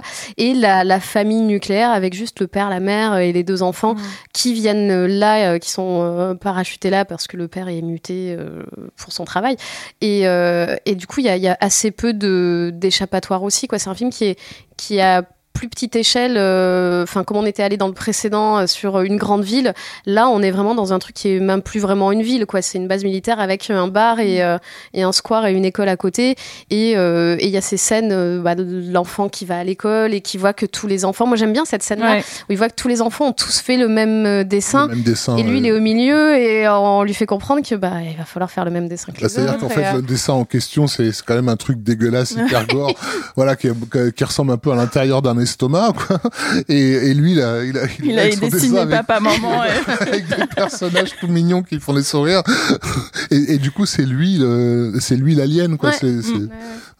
Et, et, puis on a bon après ce personnage de, de jeune fille euh, adolescente euh, un peu rebelle qui est un peu le c'est un peu j'ai l'impression c'est une vibe aussi très années 90 du, du, personnage de l'ado euh, fille ou garçon mais de l'ado un peu rebelle avec son blouson en cuir et qui veut pas qui, qui est saoulé parce qu'il faut suivre son père dans une base militaire alors qu'elle en fait a un peu envie de vivre sa vie. D'ailleurs je crois qu'il y a des transfuges de Beverly Hills la série la sitcom ah euh, bah, la, la, fille un peu punk qui est sa copine parce que de toute façon il y a genre trois personnes dans cette base donc de toute façon c'était des amis par défaut.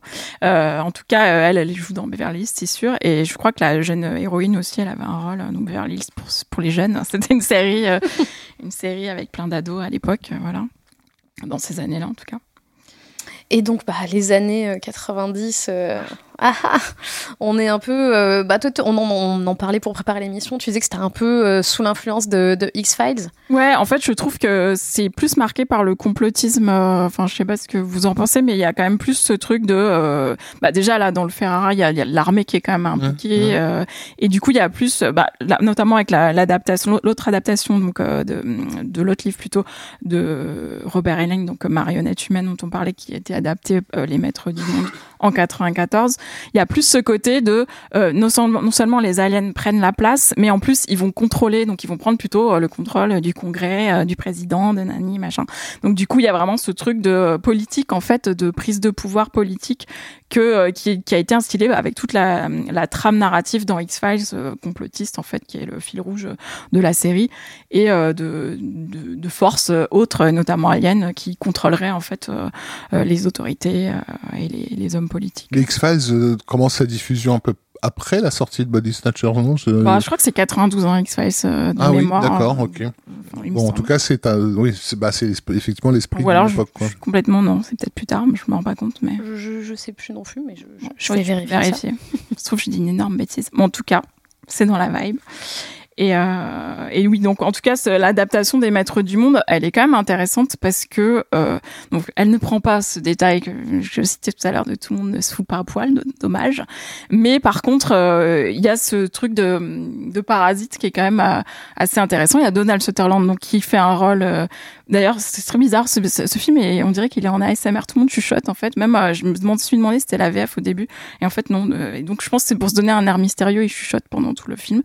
Et, euh, et donc, Donald Sutherland fait, fait enfin, occupe un rôle principal. Et euh, donc ce truc de parasite, le parasite est quand même super bien fait aussi. Et euh, enfin, enfin moi je trouve que le film vaut vraiment quand même le coup d'œil euh, là-dessus. Et il, enlève un peu tout ce qui est trop fantaisiste du bouquin pour vraiment se concentrer sur des, des, parasites qui vont contrôler les médias notamment. Et ça c'est un peu nouveau parce qu'on l'avait pas trop dans les versions d'avant et les politiques en fait. Et du coup là on commence à sentir que le nerf de la guerre c'est ça quand même. le contrôle finalement c'est pas juste le, le, paysan qui mmh. tend sa pelouse dans le premier film. Non euh, ça commence à être un peu contrôle de l'information, l'information et les politiques, quoi. Et, ensuite, on a un peu une deuxième partie des, des ah. années 90 que moi j'aime bien. c'est pas le cas de tout le monde ici, mais mais euh, on a bah, The Faculty 98 euh, euh, avec Robert Rodriguez et Kevin Williamson au scénario. Qu'est-ce qui pourrait mal se passer? Je le demande. et moi, c'est un film. Alors, on en parlait tout à l'heure avant de commencer l'émission. Moi, je pense que j'ai un petit souvenir un peu attendri du film parce que je l'ai vu. Je crois qu'à l'époque, en 99, il est sorti en France. Moi, je pense que j'étais en fin de sixième et que c'était une de mes premières sorties ciné avec mes copains, mes copines, et donc forcément j'avais trouvé ça super. Et puis le casting, euh, quand t'es ado, mmh. euh, le casting autant d'ados que de profs et, quand même euh, c'est quand même un gros casting. Et, il a ce côté un peu là c'est l'uniformisation des, ados dans l'enceinte du lycée. Il y a ce côté hyper ludique. Bon c'est un film qui cite littéralement. Il y a le personnage qui, qui a littéralement mmh. lu les bouquins et tout c'est ce que Scream est pour le slasher mais pour le body snatcher quoi. Exactement c'est exactement le même truc. Euh, et il y a le côté un peu, euh, bah, la BO est cool, il y a le côté un peu ludique de pour trouver les monstres, mm. on leur fait prendre de la drogue euh, parce que Josh Arnett est le mec le plus cool du lycée. Malgré cette coupe de cheveux improbable. Atroce. Qu'il avait également dans je sais plus quel scream euh, où il a un peu la même coupe de cheveux. Enfin, catastrophe. Mais, euh, mais ouais, donc il y a ce côté un peu film pour ado. Mais moi, en le revoyant, j'ai pas passé un, très un, si mauvais moment. Je pensais que ça avait mal vieilli. Ou alors c'est peut-être moi qui avais mal moi, vieilli. Moi, je l'ai revu à la hausse. Hein. Je sais pas si je suis nostalgique, mais vraiment, ça a commencé sur du Offspring. J'étais là, oui, je grave. roule là-dedans en fait. Moi, je l'avais mis en fond et je comptais faire autre chose en même temps. Puis je fais, non, vous m'avez et je suis venue m'asseoir. c'est ça. Et puis, ouais, finalement, c'est assez drôle. Ça se prend pas trop sérieux, en fait. C'est, euh, je trouve ça un peu à mi-chemin entre la parodie et le film euh, de Body Snatcher. Mais il y a quand même un paiement à la fin parce qu'il y a quand même un énorme monstre. Enfin, c'est quand même très spectaculaire comme euh, finale de tous les films qu'on a vus. C'est quand même le plus spectaculaire. Donc, oui. Et puis, tous ces acteurs, franchement, c'est hyper drôle. Enfin, après, il y a trop de références. Ça devient n'importe quoi. Williamson, quoi. Voilà. Et du coup, d'ailleurs, bah, elle cite les, les livres, elle cite les films. Elle cite, ah oui, il dit marionnette humaine. En fait, Jacques Finet l'a tout pompé dessus. Bon, c'est faux, hein, j'ai lu, maintenant je sais que non. Euh, mais, euh, mais ouais, en tout cas, c'est finalement. Alors, moi, comme je te disais, je l'ai revu à la hausse parce que moi, à l'époque, je suis un petit peu plus âgée que toi, euh, j'étais déjà un peu snob du fantastique, je lisais Mad Movies, n'est-ce pas? Et euh, du coup, euh, j'étais un peu, ouais, c'est bon, quoi. Et en fait, euh, d'ailleurs, anecdote rigolote qui te concerne, Rafik. j'ai lu ton interview de Robert oh, Rodriguez et c'était à mourir de rire parce que vraiment, les interviews à l'époque, c'était autre chose. Et vraiment, tu termines ton interview en disant mais vous seriez allé le voir, vous, votre film? J'étais là, mais quel culot, j'adore. Ça s'est pas très, très, très bien passé. C'est la transition que tu, que tu nous offres là, justement. Je, on m'avait dit de te questionner sur cette ah, interview. Ah, trop bien. Bah, c'est bah, une interview où on s'est détesté euh, cordialement l'un l'autre, mais assez, assez rapidement. Euh, il, a, il a vite compris que j'avais pas trop aimé son, son, son film. Euh, il était ainsi, enfin, assis, il était allongé sur le canapé. C'était vraiment j'avais l'impression de ne voir que sa bite, quoi, tellement il était en, arrière, en mode je m'en balèque.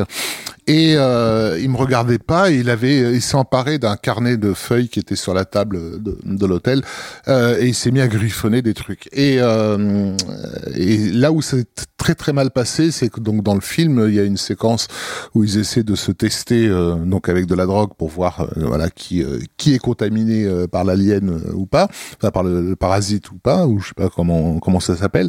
Et la scène est entièrement construite sur le modèle de celle de The Thing, de, le test sanguin de, de The Thing. Et donc je lui dis, ben vous avez pas l'impression d'avoir repris The Thing euh, dans cette scène-là? Il fait, bah oui, évidemment. Genre, en mode, mais pourquoi tu me poses la question, quoi?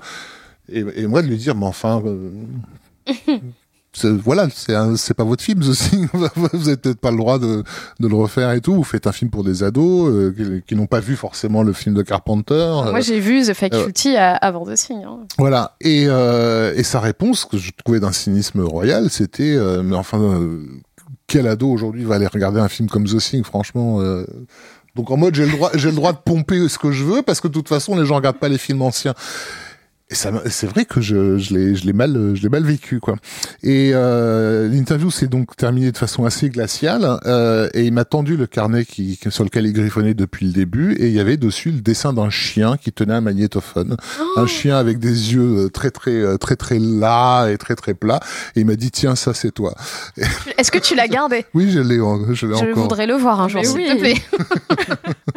Incroyable. Euh, je- je- on n'avait pas publié d'ailleurs cette, ce, ce- ce dessin dans Ah, le ça me magazine. dit rien, mais je peux le bon. retrouver. Mais bon, oui, c'est vrai qu'on n'a pas beaucoup aimé Faculty. euh, et je, je, maintiens cette position. euh, je Est-ce que sais- tu l'as j'ai bien, revu je- euh, j'ai j'ai bien senti que c'était une grande partie de votre jeunesse qui, euh, voilà, que, que le film contenait. Non, mais oui, c'est vrai. que- Après, euh, enfin oui, clairement, euh, même il y a euh, Robert Patrick qui refait quasiment le même rôle que dans Terminator 2. Tu là, bon, ouf. Et d'ailleurs, voilà, c'est bien de préciser effectivement que pour le coup, il, il- il avait sa place puisque le, le Terminator est par euh, définition un, un body snatcher. Il, Oui, il tue les gens et, et vrai, remplace. le T-1000, le voilà, il T-1000, peut ouais. re- f- Mm. refaire leur voix dans, comme euh, Schwarzy dans le dans le premier, euh, mais tout simplement les remplacer comme euh, le fait le T1000 de Robert Patrick Mm. dans, dans le deuxième.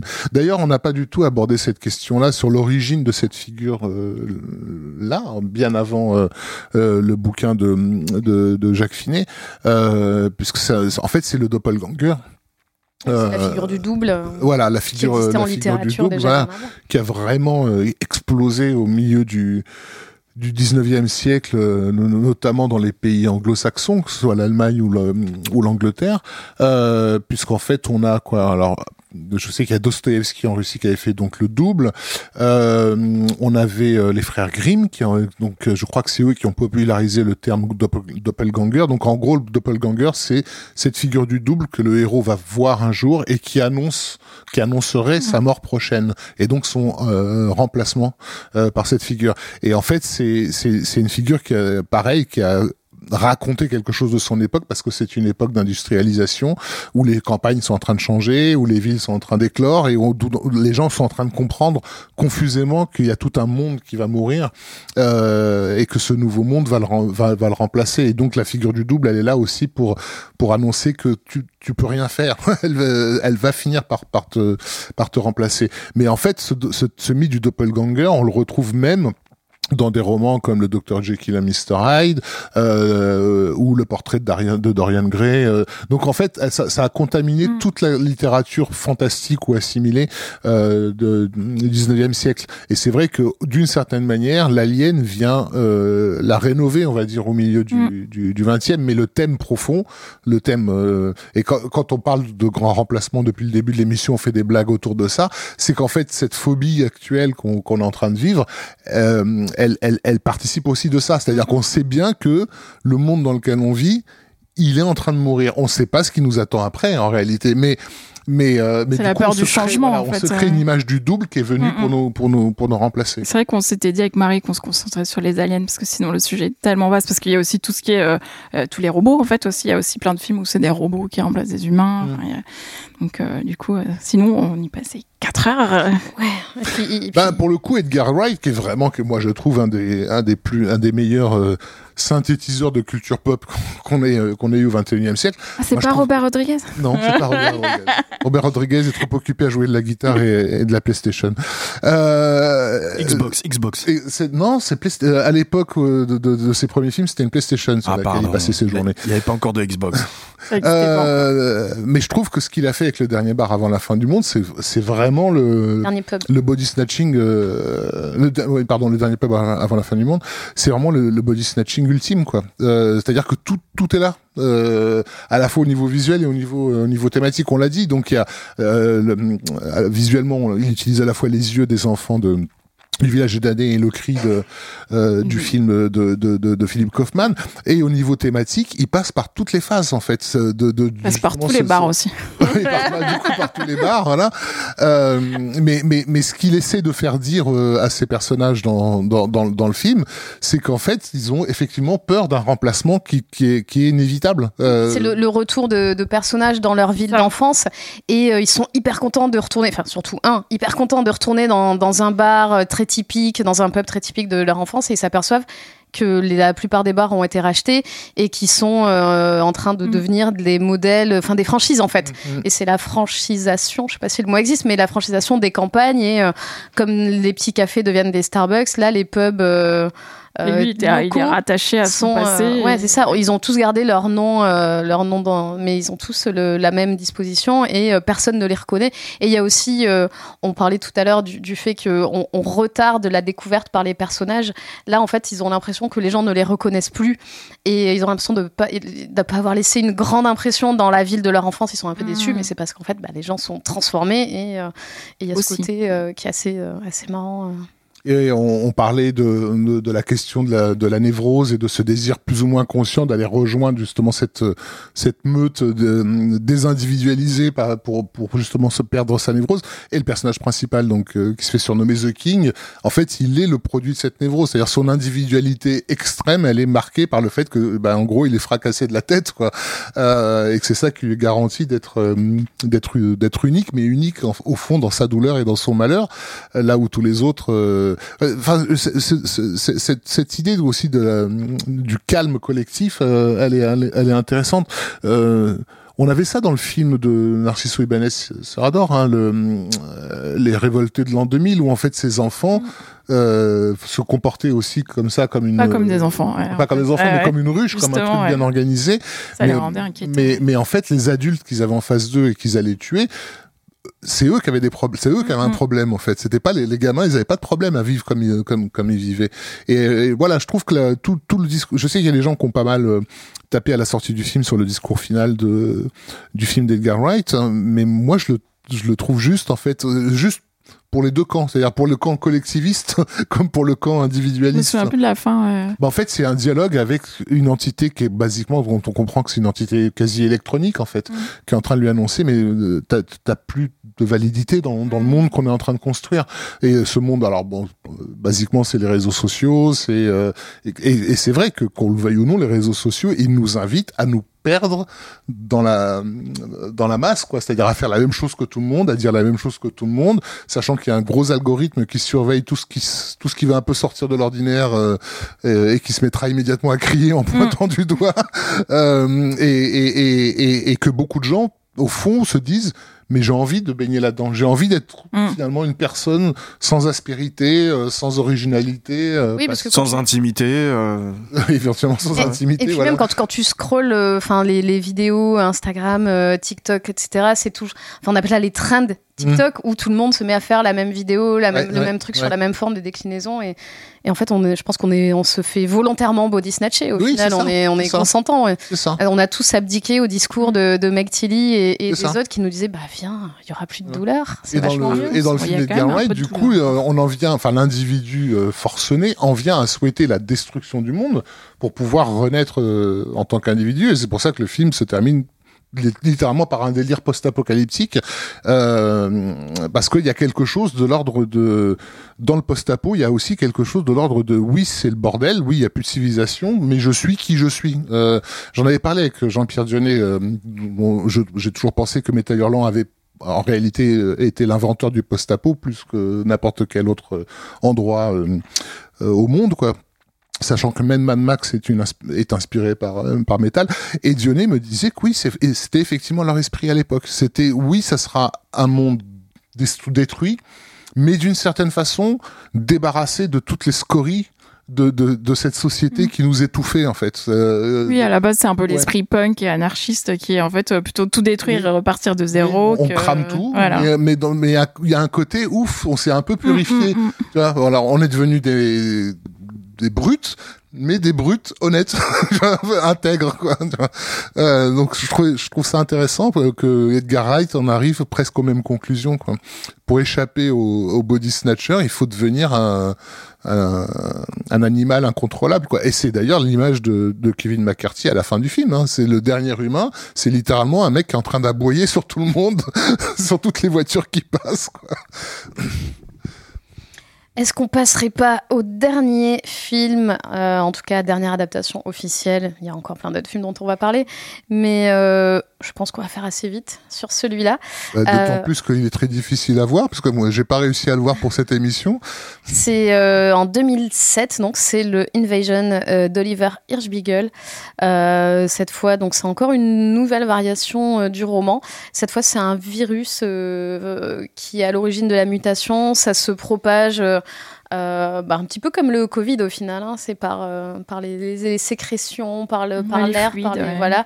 Et, euh, et, ça change carrément l'ADN de la personne. On a des plans qui ont très mal vieilli, alors que le film est clairement pas le plus vieux, de, de, cellules qui se font contaminer. c'est bon, le film est très très, pénible à suivre. Ça, tient plus du, téléfilm euh, que du film. Bah, en fait, c'est, il a voulu être plus sobre et au final, il enlève tout ce qui fait euh, la particularité du body snatcher, c'est-à-dire qu'on n'a plus les pods, euh, on n'a plus ce truc de dédoublement et du coup, bah, comme tu dis, pour moi, ça s'approche plus d'un, film catastrophe avec une, une, une épidémie. puis donc voilà, après, euh, oh, super original finalement. C'est une femme, l'héroïne, et c'est plus un homme. Donc ils ont, ils ont inversé, les, gens. Donc c'est Nicole Kidman euh, qui tire le rôle titre avec euh, Daniel Craig qui la seconde. Voilà. Et le film, comme, comme le film de 56, le film s'ouvre sur un flashback. Et euh, c'est pas très heureux, quoi. Il y a encore un enfant. en plus, moi, je déteste ce genre de personnage d'enfant un peu spécial qui, lui, voit tout de suite qu'il y a quelque chose qui va pas, comme si les enfants avaient un cinquième sens. Euh, enfin, non, sixième, parce que cinq, on en a en fait. N'importe quoi. Bref, euh, donc du coup, euh, et en plus, il y a une, une référence pas subtile du tout. Il y a un dîner avec un russe, c'était là ça va, on avait compris que le premier film parlait un peu de communisme et. Euh... Oui, il disait un truc du genre, euh, ouais, est-ce que c'est une maladie d'être russe Je sais pas quoi. C'est vraiment la lourdeur euh, incarnée. Les gros sabots, quoi. Bim, bim. Et, euh, et surtout, la fin qui en fait et c'est là où on voit un peu la limite euh, du body snatcher peut-être. Il faudrait qu'il y ait une, une adaptation aujourd'hui pour voir ce qu'en ferait un, un, cinéaste. Mais en fait c'est-à-dire que vraiment à la fin Nicole tu la vois qu'elle a douté en fait. C'est-à-dire que comme tu disais tout à l'heure plus ça va plus finalement ça a l'air tentant ce mode de ce monde mm. de body snatcher. Et là à la fin quand elle voit que bah à un moment donné euh, là il y a tellement d'invasions que il y a plus de guerre, euh, tout va bien, genre vraiment Israël-Palestine c'est fini et tout, et là waouh. Et, euh, et finalement bah ils, ils, arrivent à trouver un antidote et euh, c'est fini, il y a plus d'invasion. Et tous les, toutes les guerres reprennent. Et Nicole, elle regarde la télé, elle fait hum, Ah, peut-être fait une connerie là, en fait. Vraiment. Elle... regret. Ouais. ouais. Et du coup, euh, c'est là où ça, ça un trouble, en fait. C'est-à-dire, en fait, euh, ça, quand l'humanité commence à être difficile à défendre, en fait, plus les années passent. Et puis tu dis finalement, euh, les petits pods, là, ils avaient pas raison. c'est peut-être mieux finalement de pas être amoureux, de pas avoir d'émotions, de, de pas faire de guerre, etc. Et en fait, le, le, le cinéaste n'a pas réussi à retourner ça pour donner encore une bonne raison de, de combattre cette invasion, en fait. Donc c'est même terrible, c'est-à-dire que lui-même il est à court d'arguments en disant ouais, peut-être pas en fait. Euh, donc euh, du coup c'est un peu étrange cette fin. Je sais pas ce que t'en ouais, Ouais mais pareil je me suis dit mais euh, c'est ça le happy end.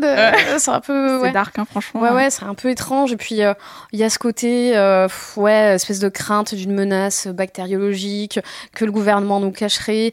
En fait il y a un truc complotiste mais sans aller jusqu'au bout. Mm. Enfin vraiment le. Ouais c'est tiède en fait. Ouais exactement. Le film il tire plusieurs trucs mais il va au bout de mm. rien et il est un peu. Ouais, je dis rien mais j'en pense pas moins. C'est vraiment ça et, ouais, et puis, en fait, surtout, il est très oubliable. Hein. je l'ai découvert la semaine dernière. A des courses poursuites en bagnole.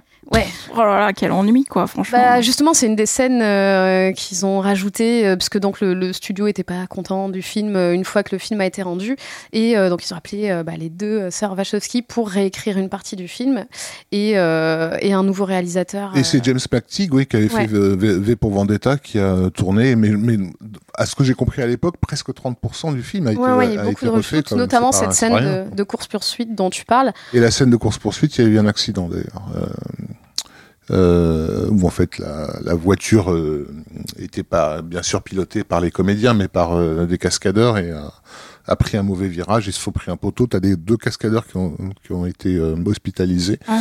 et euh, Madame Kidman euh, est partie à l'hôpital. Donc ça- en fait ça avait fait la une des, Ah ouais. des, des des feuilles de chou, euh, alors, alors qu'elle, elle a dû juste euh, se retourner un ongle euh, vaguement, quoi, mais voilà. Mais bon, enfin, tout ça ne, ne sauve pas le film. hein. Alors, le- le- la seule bonne idée, on va dire, j'essaie de sauver quelque chose quand même pour ce film, c'est que euh, c'est le seul film où c'est les humains qui doivent prouver qu'ils sont des infectés et non l'inverse, en fait. C'est-à-dire que le test, dans ce film-là, il se fait toujours dans l'autre sens. C'est-à-dire que c'est toujours des humains, euh, euh, enfin, c'est les, les aliens qui testent les humains, en fait, euh, alors que dans tous les autres films, c'était les humains qui testaient des gens pour savoir si des aliens. Là, c'est les aliens qui testent, enfin, les aliens, les infectés, on sait pas trop, du coup, euh, qui testent les gens pour savoir si oui ou non ils ont des émotions et du coup faire non, je n'ai pas d'émotions. voilà. Donc, euh, Mais il y avait un, un truc euh, que je trouve intéressant, enfin intéressant, c'est un bien grand mot. Moi, j'ai pas vu le film. hein. Je me suis intéressé un peu à sa production, mais je l'ai toujours pas vu. Euh, c'est que les, les, les Vachos avaient aussi un petit peu joué avec le body snatching dans, dans la saga Matrix, puisque donc l'agent Smith avait ce pouvoir de, de pouvoir se, se dupliquer dans, dans les autres. Et, euh, et c'est aussi devenu peut-être la seule bonne idée de Matrix Résurrection, euh, qui est dans la scène finale euh, de, de poursuite, cette idée que la matrice leur balance tous les gens à la gueule en fait, et, Mm. et donc tous les gens se mettent à Ah sauter des vrai. immeubles, etc., euh, comme des bombes humaines en fait, et, et ça, ça nous renvoyait à la fois à l'image du zombie et à l'image du euh, du body du body snatcher. Donc Ouais, c'est bizarre qu'ils soient euh, passés à côté euh, lorsque la Warner les a appelés au secours sur ce. Ouais, mais est-ce que est-ce qu'on pouvait sauver euh, Enfin, je- À mon avis, les conditions de production étaient très ça- compliquées. je pense que c'était compliqué de, Ouais. de transformer euh, ça en quelque chose de bon. L'anecdote, l'anecdote euh, marrante, euh, comme quoi j'adore les, les producteurs euh, hollywoodiens et leur façon très euh, radicale de voir les, les, les, les films, c'est que le film s'est évidemment euh, planté, il a pas fait un copec, et à la même époque, il me semble qu'il y avait eu euh, le Blindness avec euh, Julianne Moore. Donc pareil, film fantastique porté par une une grande actrice euh, qui avait pareil euh, pas fait un pas fait un copec non plus et du coup euh, le, le mot avait été dit à Hollywood nous ne ferons plus de films de fantastique avec des actrices connues parce que le public ne veut pas les voir. drôle de conclusion. Ah, Il y a un pattern là, ça doit être ça. C'était pas que les films étaient pourris, c'était parce que c'était C'est des sûrement actrices. ça. Ouais, ouais, je, je pense. Euh, Il y a aussi un autre film que, que tu as vu. Ah, Eh, J'ai donné de ma personne. hein, J'ai essayé de voir sur tes conseils, enfin suggestions, et j'ai pas tenu plus de deux minutes, donc je vais te laisser en parler. Mm. Ah, J'ai vu en trois fois parce que pareil, euh, c'était un peu difficile. euh, voilà, Euh, c'est Les âmes vagabondes ou The Host, en V- donc de 2013 de Andrew Nicole. Andrew Nicole, qui était connu pour avoir fait un super film que moi j'adore, qui s'appelle Bienvenue à Gattaca. Mais depuis, pouf, voilà. Euh, et donc, c'est adapté, d'un livre de Stéphanie Meyer, à qui on doit la saga Twilight. Donc, euh, on est quand même un peu dans la même. euh, ça a été fait dans le même chaudron. hein. donc, il y a des petits résidus de trucs, et notamment, bah, les amourettes. Il y a un tri- elle arrive quand même à faire un triangle amoureux entre euh, euh, une, une jeune femme, euh, son hôte qui est à l'intérieur d'elle, et deux autres jeunes hommes que moi, je suis incapable de différencier physiquement, puisque pour moi, c'est les mêmes. Donc là, on est peut-être dans le thème de savoir qui est qui d'ailleurs. hein. Ça marche bien avec le body snatch. Mais euh, la seule idée intéressante, je trouve que c'est que l'invasion, elle est finie depuis longtemps. Et euh, donc, on est vraiment dans un espèce de monde futuriste où tout est lissé, tout est polissé, euh, euh, tout est en miroir. Je ne sais pas pourquoi, mais bon, euh, pas pratique, mais voilà. Euh, et donc, il y a Diane Kruger qui est une méchante, euh, enfin méchante en tout cas parce qu'elle veut, elle traque les les derniers résistants humains et, et donc elle attrape cette jeune fille, elle, la- elle lui met une note et, euh, et ce qui se passe, et là c'est vraiment un procédé horrible, c'est que euh, la jeune fille dont c'est le corps va continuer à parler en voix off à son hôte qui elle parle avec sa voix. Donc déjà entendre quelqu'un qui dit au secours mais sortez-moi de là, je suis à l'intérieur de ce corps mais personne ne le sait. C'est l'enfer. C'est vraiment comme je le fais en plus. Donc voilà. Et donc du coup, c'est bien, on n'a pas besoin de voir le film. voilà, je vous l'ai fait là. Et, et donc elle se parle et en plus après, après je vous, c'est vraiment des trucs très dramatiques du genre, oh là là, mais elle va embrasser mon copain. Je ne veux pas qu'elle l'embrasse, même si elle l'embrasse avec mon corps. Et là, c'est ça le seul enjeu du, film. Quoi. C'est franchement pas loin. Je, suis contente de pas avoir regardé plus de deux minutes. Et surtout en fait, bah encore une fois, on se demande pourquoi est-ce qu'il résiste parce qu'il pourrait être dans des voitures en miroir, littéralement. Euh, J'invente rien, les voitures sont en miroir. Donc euh, bon, bah pourquoi vivre euh, sous, sous terre, euh, se faire se galérer avec des, des, des, bouts de cailloux pour manger quoi. Donc donc voilà, donc finalement, ce qui ressort une fois de plus, c'est que l'humanité, l'amour, c'est spécifique à l'humanité. Et là, en plus, il y a une espèce de happy end où les, les entités finalement disent oh finalement les humains, vous êtes vraiment, on a conquis toute la, la stratosphère de l'univers. Vous êtes uniques. Vous êtes vraiment les meilleurs. Et on vous adore et donc on va pas vraiment, on va peut-être trouver un moyen de cohabiter, nanana et tout. Donc c'est encore une fois, c'est très fadasse. Ça, ça vide complètement euh, l'idée. Euh, de, bah, de la, du questionnement. De, de du oui, on est très loin de toutes les thématiques euh, dont on a parlé. Ça dure deux heures. Oui, oui, c'est ça aussi qui m'a fait me dire je n'ai pas deux heures de temps à, perdre et j'ai revu le, le, Edgar Wright à la place. En fait, c'est intenable. Enfin, moi j'ai regardé en deux temps, fois. C'était mieux. Une, en deux fois, ça peut passer, mais bon, en faisant quelque chose en même temps, quand même, voilà. Ouais, le film pour plier son linge. Ouais, Il faut avoir beaucoup de linge. Les chaussettes, beaucoup de chaussettes. tu plies les chaussettes de tes voisins. Ouais, donc euh, il y avait aussi toute une liste de d'autres films, euh, dont le Significant Other mm. euh, de Robert Oslen de 2022. Euh, que tu as vu. Plus récent, ouais. Tu l'as vu toi aussi ou pas? Je l'avais vu, je crois, mais genre, je l'ai un peu oublié. Alors, il est totalement dans le thème pour le coup, mais euh, alors moi, pour moi, je me suis noté, c'est un peu à la sauce Elevated Horror, genre on va être un peu plus malin, donc on va mettre euh, une, une, maladie mentale, enfin une, ouais, une, maladie mentale à, un trouble psychologique, en tout cas à l'héroïne. Ça se passe dans la forêt, donc c'est un espèce huis clos dans la forêt, on va dire, parce qu'il y a que deux personnages, et surtout, ça repose sur un twist je je sais pas si je le révèle ou pas, mais en tout cas, euh, à un moment donné, on croit que c'est un personnage qui est infecté. Finalement, c'est l'autre. Euh, et euh, justement, ce twist tient à cause du trouble psychologique de l'héroïne. Et en fait, une fois que ce twist est passé, il y, a y a une rupture de ton qui ne marche plus du tout. Enfin, vraiment. Ah ouais, le film est très curieux. Ouais, c'est, c'est quasiment loufoque après. Et vraiment, c'est très bizarre. Et, euh, et encore une fois, bon alors il y a, y a un système de cocon. On peut pas lui enlever ça. On a du cocon, mais euh, les règles sont pas toujours respectées. Puis il y a toujours ce truc de ah vous les humains vous aimez. je n'avais jamais vécu l'amour avant et c'est en fait c'est formidable. Aucune autre planète personne ne s'aime. Donc voilà. Et du coup peut-être que euh, je vais vous emmener sur ma planète et euh, ce sera super. Ah ben non j'ai pas envie. Voilà je vous ai fait. Euh, voilà, pas la peine de voir ce film. Je vais arrêter de voir des films et tu vas me les raconter. je te les pitch quand tu veux. Mais euh, ouais, du coup, c'est un peu. voilà, je, pense... En fait, la question, c'est qu'est-ce qui reste à raconter euh, du film de Body Snatcher aujourd'hui et ce serait quoi un bon film de Body Snatcher aujourd'hui? Moi, je trouve que là, ce qui n'a pas encore été assez exploité, c'est ce qu'on a un tout petit peu dans, bah, plutôt dans les adaptations de marionnettes humaines, c'est-à-dire vraiment euh, euh, la manipulation par les médias, par exemple. Je trouve ça intéressant et il y a vraiment des métaphores euh, très réalistes à faire là-dessus.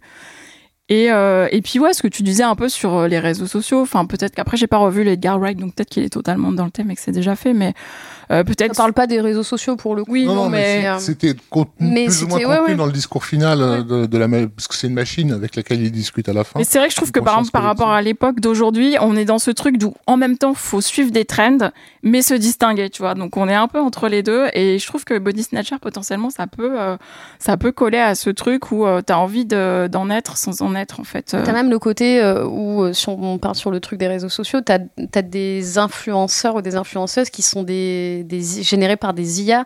Et est-ce que c'est pas le stade ultime du body snatcher au bah final, où c'est même pas un vrai être humain, c'est une, une espèce d'illusion d'être humain Et est-ce qu'on a mm. pas bouclé la boucle de ce côté-là, quoi? Mais d'ailleurs, tu me fais penser à ça, c'est que j'ai vu une, une, série il y a pas longtemps qui s'appelle Living with, with, Yourself, en fait, où c'est euh, c'est Paul Rudd qui est dans cette série et il se fait en fait cloner une, une meilleure version de lui-même. Et normalement, euh, on te bute en fait, et c'est ta meilleure, meilleure version de toi qui prend la main. Sauf que lui, il meurt pas en fait. Donc du coup, il est en double avec lui-même, et vraiment là, on est dans le doppelganger pour le coup, puisqu'il est vraiment avec euh, la version euh, euh, qu'il aurait pu être. et donc il y a un triangle amoureux, il y a plein, et ça soulève plein de questions. Cette série, pour le coup, je viens d'y penser à l'instant, c'est con. Mais mais ouais, du coup, elle est vraiment dans ce thème-là de, de double et de et de d'être confronté avec une autre version de soi et savoir finalement on en revient à qu'est-ce qui fait qu'on est ce qu'on est et mmh, qu'on est mmh. humain et qu'on est qui on est. C'est-à-dire, est-ce que une version améliorée de nous-mêmes, est-ce que c'est quand même nous-mêmes en fait? Et du coup, comment on, se différencie? Enfin, vraiment, c'est assez vertigineux en fait les questions que ça pose et voilà, je pense qu'il y, a encore de quoi faire. Hum, c'est marrant parce que j'en ai parlé hier dans un tout autre débat et dans un tout autre sujet, mais euh, euh, lorsque lorsqu'un enfant à 6-7 ans commence par euh, il y a un processus de maturation inévitable qui fait qu'il va devoir se détacher de de ses de ses parents. Euh, euh, généralement, enfin pas dans beaucoup de cas, pas, systématiquement, il y a chez l'enfant un, moment de de délire euh, paranoïaque dans lequel il pense que ses parents sont pas ses parents euh, qu'il est sous surveillance. Alors peut-être que ça t'as vécu euh, un truc similaire. Moi, je l'ai vécu euh, également. Euh, et, et, en fait, ça, ça, fait partie du processus de, de, de, de détachement, euh, de tentative de de se dire, mais en fait, les, mes parents, c'est pas moi. Mm. je suis autre chose que que eux. Mais du coup, ils apparaissent tout d'un coup comme horriblement étrangers. et ça devient très très très inquiétant. Et je me demande même si ça n'a pas été utilisé dans le cinéma en fait. Bah, bah, le film de Bob Balaban, Parents, jouait un petit peu, j'ai l'impression, avec cette, cette, cette image-là. Euh, donc, dans, dans, dans, cette crainte euh, originelle, il y a du du, bah, du doppelganger, il y a du body snatching, tu vois. Et en plus, le gamin, c'est vraiment le l'être sans défense. Personne va l'écouter s'il va, mm. il, peut pas aller voir le, voisin et lui dire c'est pas mes, c'est pas mes vrais parents, etc. C'est des faux et tout. Donc il est complètement à la merci de, de, de cette, de cette étrangeté. Euh, mais, mais en réalité, c'est un double mouvement, c'est-à-dire qu'il y a à la fois le, le désir de de s'individualiser, je j'ai pas exactement le terme, et en même temps le regret de devoir le faire, c'est-à-dire de dire mais en fait c'était bien quand je me posais pas de questions, quand je me faisais torcher les mm. fesses, euh, quand, quand, on, quand on me, me, tendait la cuillère dans la mm. bouche, euh, j'avais rien à faire, j'étais juste euh, complètement dans la dans la matrice quoi. Et, et, et, là plus je vais devenir un individu, plus je vais m'éloigner de ça et plus je vais euh, devoir survivre quoi et, et c'est inconfortable. Euh, donc c'est, on est on est encore tiraillé entre c'est vrai que dans Matrix pilule rouge pilule bleue c'est ça hein. exactement c'est ça. La pilule la pilule bleue elle, te permet quand même de plus te poser de questions et ouais c'est c'est c'est c'est reposant quoi. Mm. parce que c'est c'est c'est dur d'être un individu. C'est vrai. Donc pilule bleue pilule rouge. Je sais plus qui est qui. Violet ça existe? Euh, est-ce qu'on a fait le tour Juste une dernière série. Oui, euh, euh, C'était euh, Branded, une série de 2016, euh, qui là pour le coup, c'est une, plutôt une série de parasites, mais c'est vraiment au sein de la Maison Blanche. Et vraiment, c'est une série formidable et elle, elle, correspond à l'arrivée de Trump au pouvoir. Donc du coup, c'est intéressant de la. Enfin, moi, je l'avais vue au moment où elle sortait, mais la revoir en ayant ça en tête, c'est hyper intéressant, puisque donc il y a vraiment tout le tout le bah, l'appareil politique euh, américain qui est contaminé euh, par le par euh, les, des aliens en fait qui prennent le contrôle et qui rendent les gens plutôt débiles en plus donc ça, ça colle bien avec Trump et, et, en fait, oui, je me suis fait une réflexion aussi. J'ai l'impression quand même que, à part pour le doppelganger, où il y a des films en dehors des États-Unis, c'est quand même ça n'a pas trop été fait ailleurs qu'aux États-Unis comme motif. Et je me suis demandé en fait si c'est pas un peu euh, enfin, j'ai plus le mot, bref. Le, que le fait que les États-Unis en fait craignent qu'on leur impose une culture ou une manière de vivre alors que eux-mêmes ont une espèce de hégémonie sur le reste de l'Occident, euh, je trouve ça assez euh, paradoxal en fait et plutôt. Bah, oui, c'est surtout que c'est un pays qui s'est quand même construit euh, quasiment au niveau mythologique comme le pays de l'individu. Euh, enfin, c'est le pays du, du capitalisme, du consumérisme, euh, voilà, de comment on appelle ça, du libertarianisme. Mm. Euh, c'est le cow-boy solitaire, tu vois, sur son cheval. c'est et en plus pendant un, siècle, leur principal opposant c'était le bloc le bloc de l'est qui représentait le collectivisme mm, mm, poussé à son paroxysme.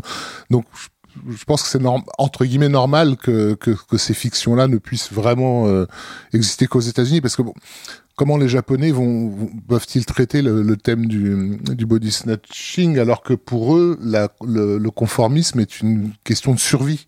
Oui, mais du euh, coup, je parlais que, que ça passe par des œuvres culturelles qui justement, euh, enfin, que la, la, culture américaine dans le cinéma notamment, en fait, elle est quand même écrasante en Occident en tout cas. Donc c'était là où euh, je trouve ça un peu paradoxal en fait. Mais, mais, tu vois ce que je veux dire quand quand le, le quand je parle du Japon, mm. genre le Japon, du fait de sa position géographique, c'est un pays que si s'ils étaient pas hyper disciplinés en termes de tout le monde fait la même chose au, au même moment, ça fait longtemps que le pays serait parti mm. en, en, vrille quoi. Donc eux, c'est pour eux fonctionner comme euh, selon l'esprit de ruche, c'est c'est quasiment la survie, euh, question de survie, tu vois. Euh, donc ils vont pas se mettre à flipper de, de ça puisque c'est leur euh, c'est leur quotidien d'une certaine manière.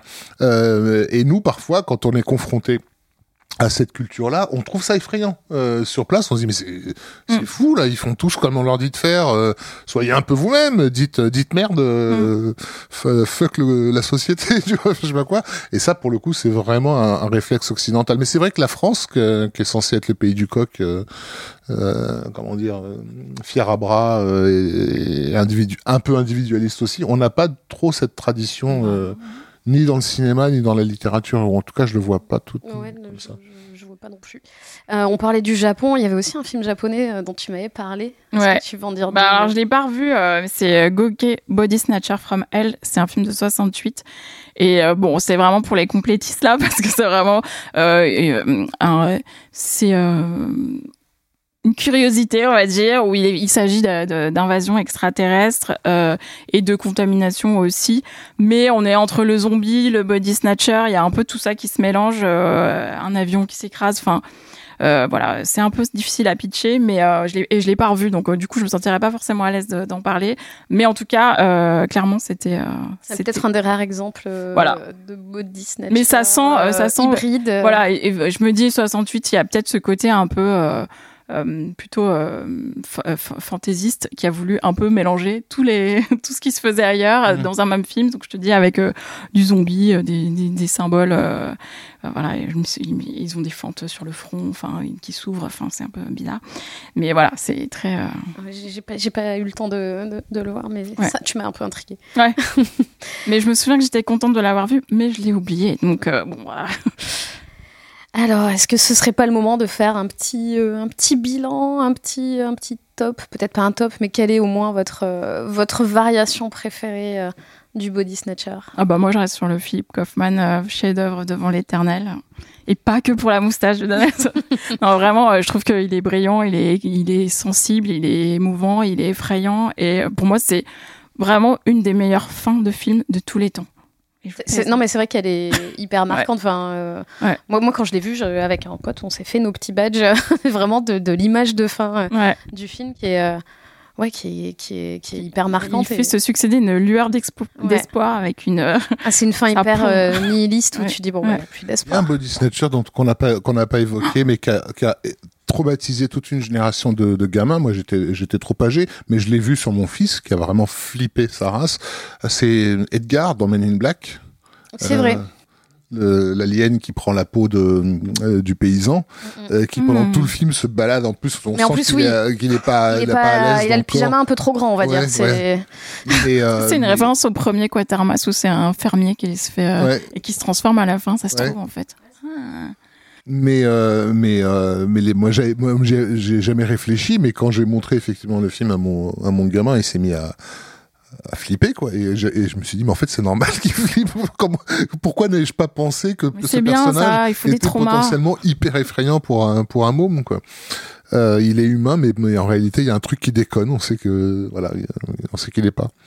Euh, non, moi, bah, moi, c'est bizarre, mais j'ai envie de citer The Thing parce que même si on a considéré que c'était pas vraiment un film de body snatching, quand même un peu beaucoup, hein, par pas mal euh, d'aspects, parce que c'est vraiment celui qui m'a le plus fait ressentir la l'intense paranoïa, bah, comme tu le disais, hein, du personnage qui est sorti du champ et qui revient et on sait, on mm. sait pas ce qui s'est passé entre entre les deux C'est un vrai pur huis clos, quoi. Oui, oui, oui. Et je trouve qu'on n'a jamais fait mieux en termes de, tension paranoïaque euh, sur un groupe humain. Après, ben peut-être parce que c'est le premier que j'ai découvert, je reste quand même très attaché au, au Don Siegel euh, et à son à son faux cinémascope. J'en ai parlé tout à l'heure, mais parce qu'en fait le, le film est exploité en format euh, au format Superscope, alors qu'en réalité il a été tourné en 1.85 euh, et, euh, et, Don Siegel était furieux en fait qu'on lui recadrait son film parce qu'ils ont coupé en gros en haut et en bas quoi. Euh, et, et c'est marrant parce que moi j'adorais ce, ce mm. Superscope du film et je suis presque déçu de savoir qu'il a pas été tourné euh, tourné tourné comme ça et et, et, et comment dire l'exiguïté des décors euh, avec lesquels il a dû euh, composer ont fait que euh, comment dire ça augmente encore plus l'impression d'oppression de, de, devoir filmer des décors aussi petits mm. dans un format aussi large. Il y a des moments où tu es comme ça dans les couloirs. C'est voilà, je, trouve ça génial. Euh, donc ça reste voilà, ça reste mon préféré.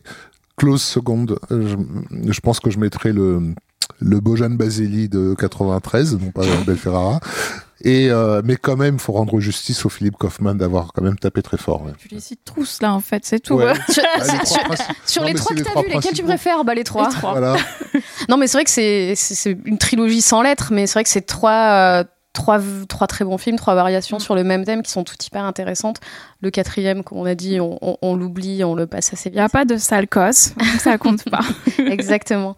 Ce sera. Et ce toi, sera Marie, alors? Bah moi, moi je, bah, bah, je vais défendre peut-être le, le Ferrara, euh, qui est ma, ma, petite découverte, mais, euh, mais c'est vrai que, comme vous, hein, je les trouve tous. Euh, hyper intéressant. Mais, mais c'est vrai que le, le Ferrara, ce côté vraiment body horror dont on a parlé, qui, qui me plaît beaucoup, et le côté hyper inquiétant, euh, et, et, de très belles images, t'en as parlé aussi. Mais c'est vrai que parfois, euh, cette lumière un peu orange avec ce soleil bas, enfin des. Mais, mais, mais comme tu dis, c'est un film. On a l'impression que plusieurs, euh, il y a plusieurs films dans le film, et c'est peut-être aussi ce qui m'a plu.